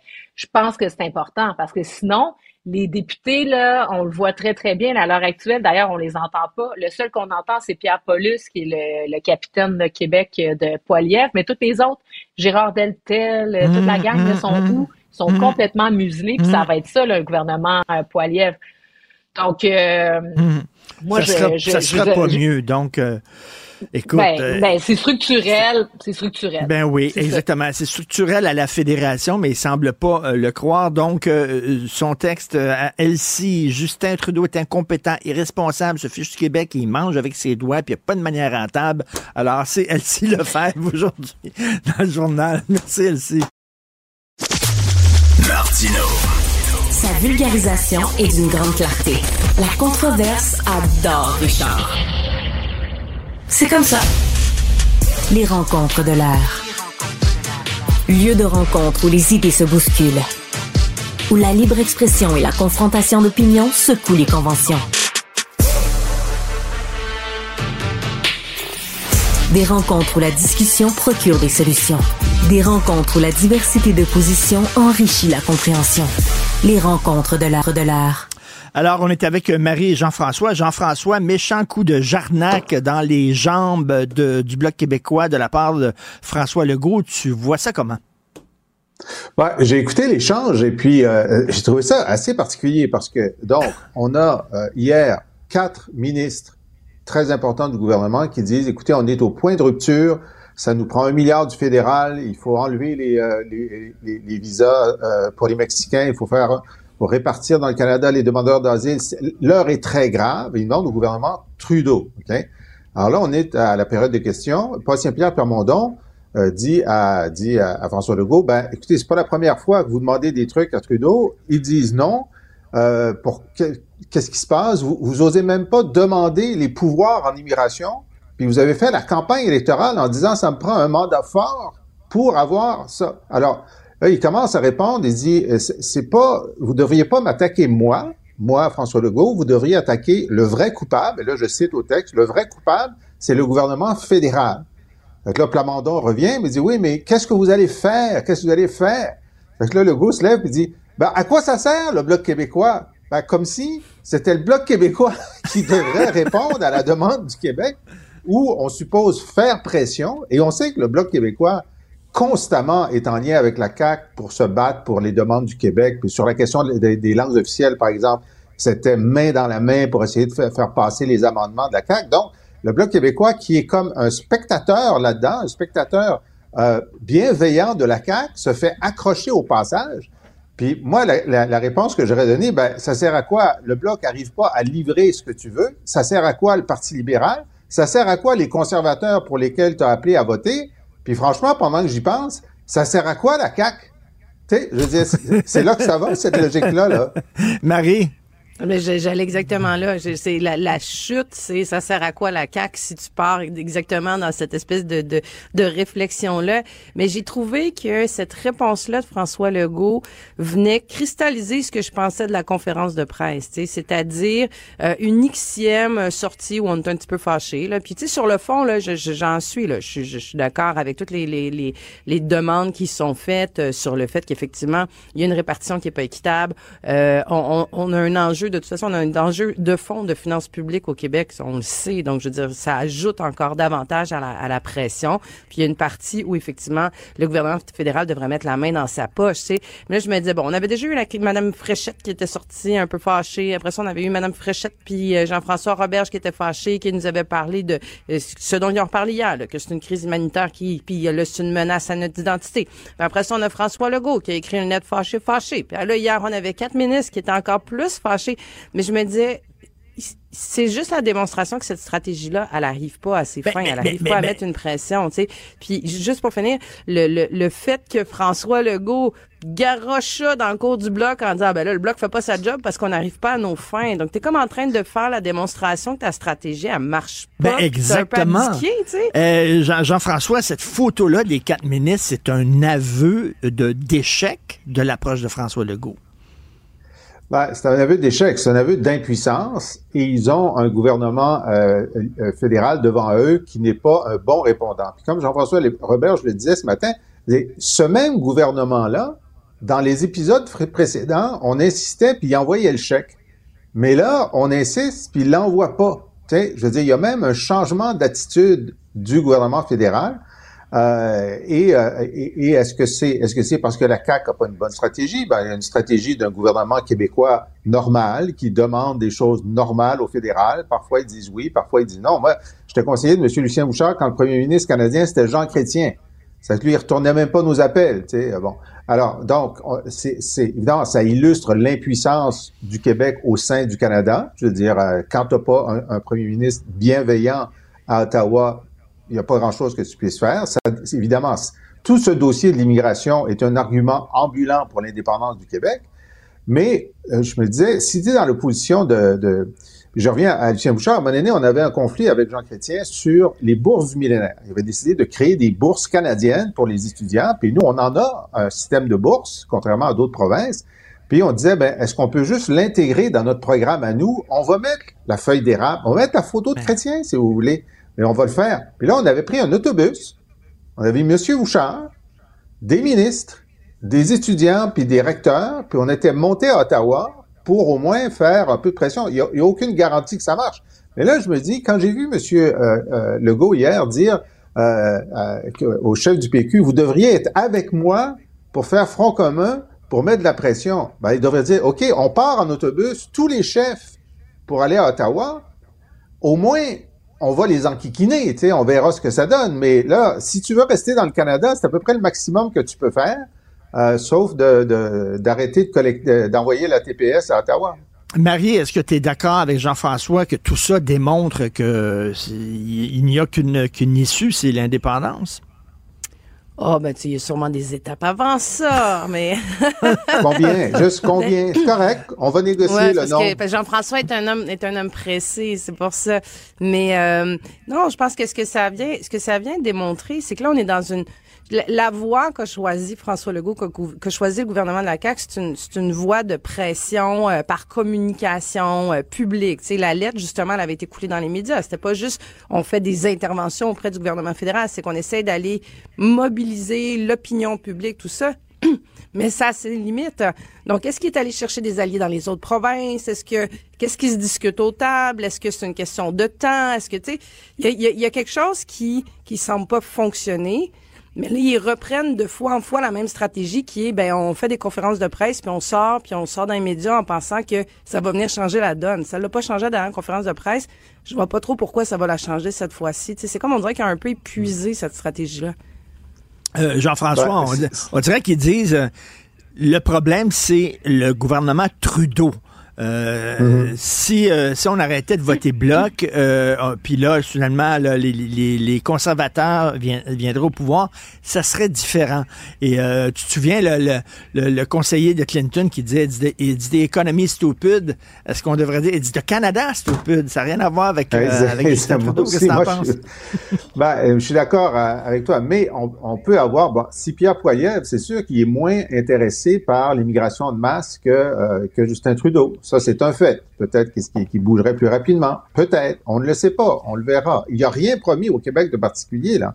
Hein, contrairement même à Stephen Harper, qui avait fait des promesses, puis même à, à qui avait des promesses. Même euh, Poiliev a trahi son engagement de ne pas demander à la Cour suprême d'invalider la loi sur la laïcité. Il a fait ça l'an dernier. Il nous a trahi l'an dernier. Alors bon, je pense pas que c'est un, allié très stable. Mais euh, je veux dire une chose, j'entendais Marc Tanguay ce matin, qui est le chef intérimaire euh, du, du, Parti libéral dit ben oui, mais euh, il, devrait faire comme Jean Charest. Euh, Jean Charest avait fait des coalitions avec le reste des provinces. ben oui, François Legault a fait une coalition avec toutes les provinces il y a deux ans pour avoir une augmentation massive des transferts en santé. et il a été trahi par le, le, premier ministre de l'Ontario. Le premier ministre de l'Ontario a trahi pas seulement le Québec, mais toutes les autres provinces en faisant un, un deal, puis ça s'est écrasé. Donc, on ne peut pas reprocher à M. Legault de ne pas avoir essayé de faire, euh, faire, faire des, des, coalitions. Sur la question de l'immigration, personne d'autre veut s'allier à nous parce qu'ils sont tous très contents qu'on ait la moitié des demandeurs d'asile chez nous. Ils veulent surtout pas s'allier avec nous pour les Oui. avoir chez eux. Alors, alors Marie, euh, elle s'est fâchée, la ministre de l'Immigration, euh, le, M. Legault s'est fâché, a envoyé une lettre. Là, il y a quatre ministres fâchés, fâchés. Si tu étais François Legault, c'est quoi la suite? Tu ferais quoi?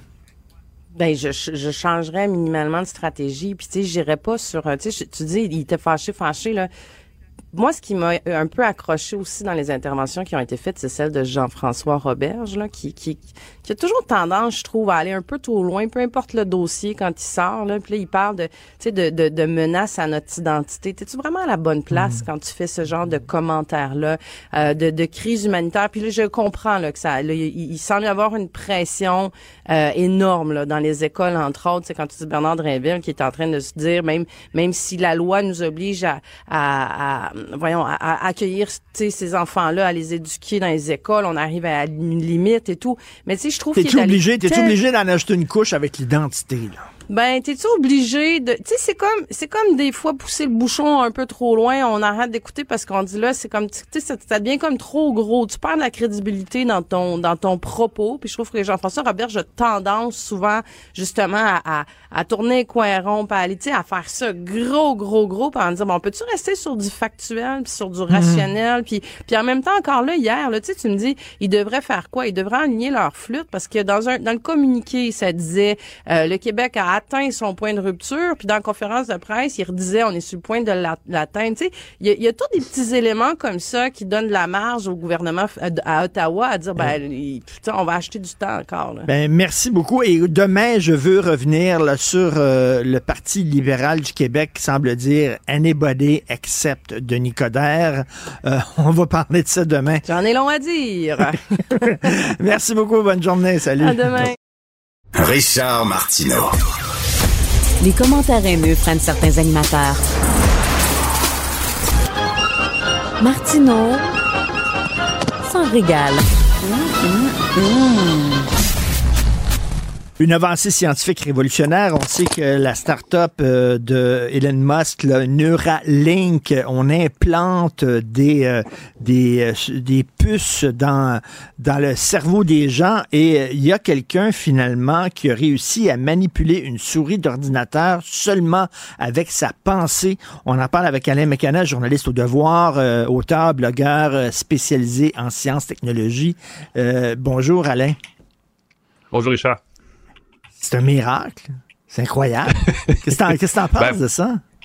On n'en est pas encore au stade du miracle, mais euh, l'avancée, disons, est intéressante. Ça progresse. C'est pas la première fois. Neuralink, qui est l'entreprise d'Elon Musk qui est impliquée dans cette histoire-là, n'est pas la première à pousser pour cette espèce d'intégration euh, directement dans le cerveau là, de technologie numérique, disons ça comme ça. Euh, mais effectivement, c'est une avancée. On est évidemment encore au stade très tôt du développement de la technologie. C'est surveillé par les autorités euh, de santé euh, publique aux États-Unis pour évidemment éviter les dérapages. Euh, on sait qu'Elon Musk est un personnage qui veut pousser plus loin que ce qui est nécessairement, ce qui est Oui. permis ou ce qui est autorisé ou ce qui se fait en ce moment, ce genre de choses-là. Et là, ce qu'on a vu, c'est effectivement une première puce implantée dans un cerveau humain et euh, ben, peut-être un test concluant dans le sens où on peut déjà contrôler un curseur à l'écran euh, sans les mains. Là. Écoute, Alain, je vais te poser une question vache un peu, là, mais tu sais, toi, tu tripes, tu tripes ces nouvelles technologies. Mettons, si on disait, il y a, y y plein de, de, de tests, puis c'est parfait, c'est correct. Est-ce que tu le ferais? Est-ce que tu le ferais? Ben, toi? j'aurais une petite liste de, de- de demandes. Parce que, écoute, juste, toute la question, tu sais, on a des téléphones dans nos poches, des ordinateurs dans nos bureaux, dans nos maisons, puis on se demande que font les géants du numérique avec nos données personnelles, parce que ça prend pas grand-chose pour savoir qui on est, même si tout est anonyme, et où on se trouve dans le monde, même si tout est en ligne. Euh, D'avoir une puce dans le cerveau, nécessairement, ça veut dire qu'on est connecté plus facilement, plus directement au réseau informatique et qu'on peut savoir plus facilement ce qui se passe avec nous. Donc, cette question-là de respect de la vie privée est extrêmement importante. Évidemment, elle va être encore plus importante le jour où on va porter dans nous-mêmes ce genre de, ce genre de puce-là.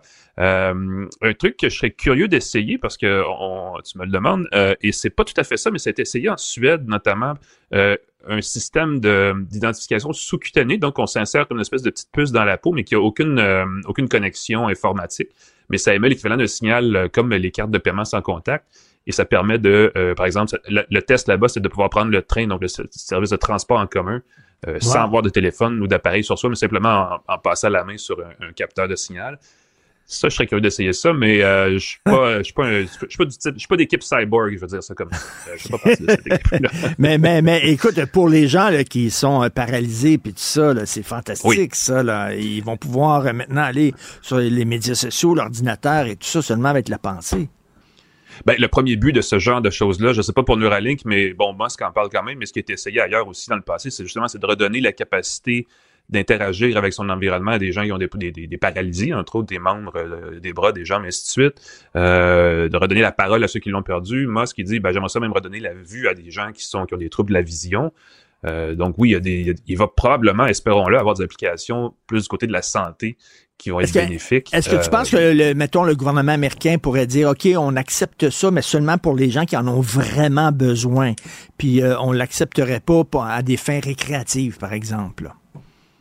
Ben, le gouvernement pourrait dire ça, effectivement, euh, et on pourrait en rester là, mais ça va être très tentant pour bien des gens qui aiment ces gadgets-là d'aller plus loin puis de les utiliser. Euh, et, et, et puis, c'est évidemment, ça soulève plein de questions, mais on a déjà vu ce genre de questionnement-là fait dans d'autres secteurs où les, appelons ça les technologies d'accessibilité deviennent éventuellement un truc grand public qu'on utilise à des fins même récréatives. là. Donc oui, ça pourrait devenir euh, Écoute, quelque chose, par exemple, ben, j'allais tu dire dans le jeu vidéo que- de pointe, là. Ben oui, est-ce que euh, tu penses que ça pourrait, tu sais, c'est quoi, c'est la, la télépathie, là? Mettons, si tu as une puce, j'ai une puce, on n'aurait même plus besoin de passer par un ordinateur, c'est-à-dire, je pourrais t'envoyer des messages directement dans le cerveau, là, euh, ça serait possible, j'imagine. c'est, c'est, c'est- écoute, c'est loin dans le futur si Oui. ça arrive, mais si on peut envoyer des messages à un ordinateur par la pensée, euh, ben, il n'y a rien qui empêche ensuite de connecter des applications de messagerie à cette capacité-là. Évidemment, pour l'instant, c'est extrêmement limité. On parle de déplacer un curseur. On n'arrive pas à faire la distinction entre plusieurs signaux. Là. Euh, Par exemple, on ne pourrait pas reproduire l'équivalent d'un clavier dans son cerveau, donc taper des mots. Euh, ou même différencier des, des signaux, par exemple, qui seraient un caractère sur un clavier. Donc, on n'est pas encore, on n'est vraiment pas rendu là. Euh, mais, mais ça fait rêver. Ben Peut-être oui. ça fait des cauchemars, Ben- dépendamment où on se situe sur la question, parce que ça s'en va dans cette direction-là. Mais est-ce que ça coûte cher, ça, mettons, s'il veut euh, commercialiser ça, là, au début, les premiers ordinateurs, c'était très, très cher, puis maintenant, bon, euh, euh, est-ce que se faire implanter une puce dans le cerveau, est-ce que tu as lu des textes là-dessus? Ce serait quoi le... C'est pas tout le monde qui pourrait se payer ça, là? Ben, certainement pas. Euh, et de toute façon, on n'est pas rendu là non plus. Euh, Neuralink, Oui. c'est une, une start-up, c'est une entreprise qui est absolument pas rentable, qui a reçu un peu plus de 400 millions de dollars américains en euh, un investissement de capital risque, en investissement privé, à des fins de développement. Donc, c'est des gros sous. Puis effectivement, à date, pour 400 millions, on a une puce. Donc, on peut imaginer qu'on n'est pas encore au stade où on va aller acheter ça à la pharmacie ou, ou ailleurs. là. Euh, donc, c'est encore, il reste encore plusieurs années de développement. Dans le cas de, de, de Neuralink, euh, leur objectif, c'est d'arriver avec quelque chose qui serait fonctionnel avant la fin de la décennie. Mais on est effectivement très optimiste à ce niveau-là en disant ça. Donc, on en a probablement pour encore plusieurs années à en parler avant que ça devienne quelque chose, euh, ne serait-ce que de commercialisé ou de courant. Là. Et cette, euh, cette start-up-là, Neuralink, est-ce qu'il l'a lancé pour faire éventuellement de l'argent avec ça?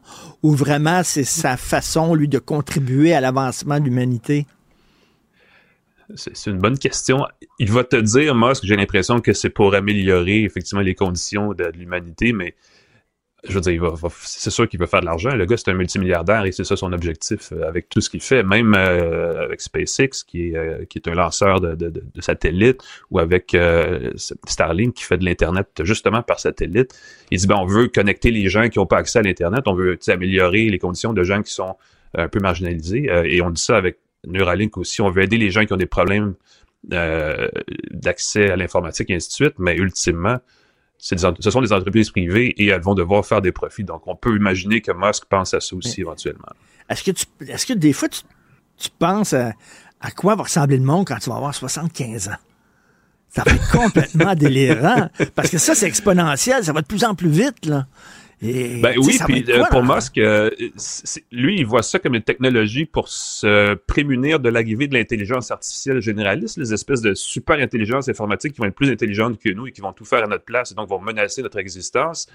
C'est gros, là, c'est, c'est- on, on verse facilement dans la science-fiction avec ce genre de crainte-là, mais ce qu'il dit, c'est que si on peut entre nous, entre humains, se connecter de cette façon-là, on va pouvoir augmenter notre, notre capacité cognitive, notre intelligence collective et euh, c'est un peu bizarre parce qu'on est en train de créer l'intelligence artificielle nous-mêmes. Donc, on est en Ben train de oui. créer, si on se fie à Musk, notre propre concurrent, notre propre ennemi qui va être là dans 10-15 ans. Et là, la solution, c'est encore plus de puces informatiques et là, sont correct, carrément euh, intégrés dans notre cerveau. Euh, écoute, j'espère que ça se produira pas parce que c'est un scénario de film d'apocalypse un peu là. Ouais. Euh, mais le, le, ils ont l'argent pour le faire, ils sont en train de le, de le, faire. Et là, on est au stade extrêmement euh, embryonnaire de cette, de cette situation-là. Rien qui dit que ça va arriver. Mais ça ouvre une porte. Tout d'un coup, ça fait réfléchir. Il n'y a aucun doute.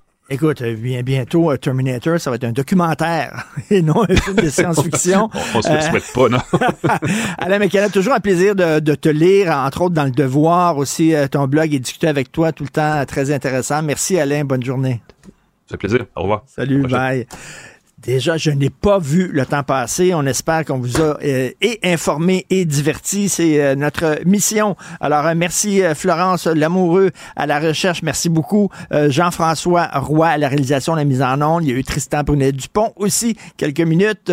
on se reparle lors de notre prochain épisode.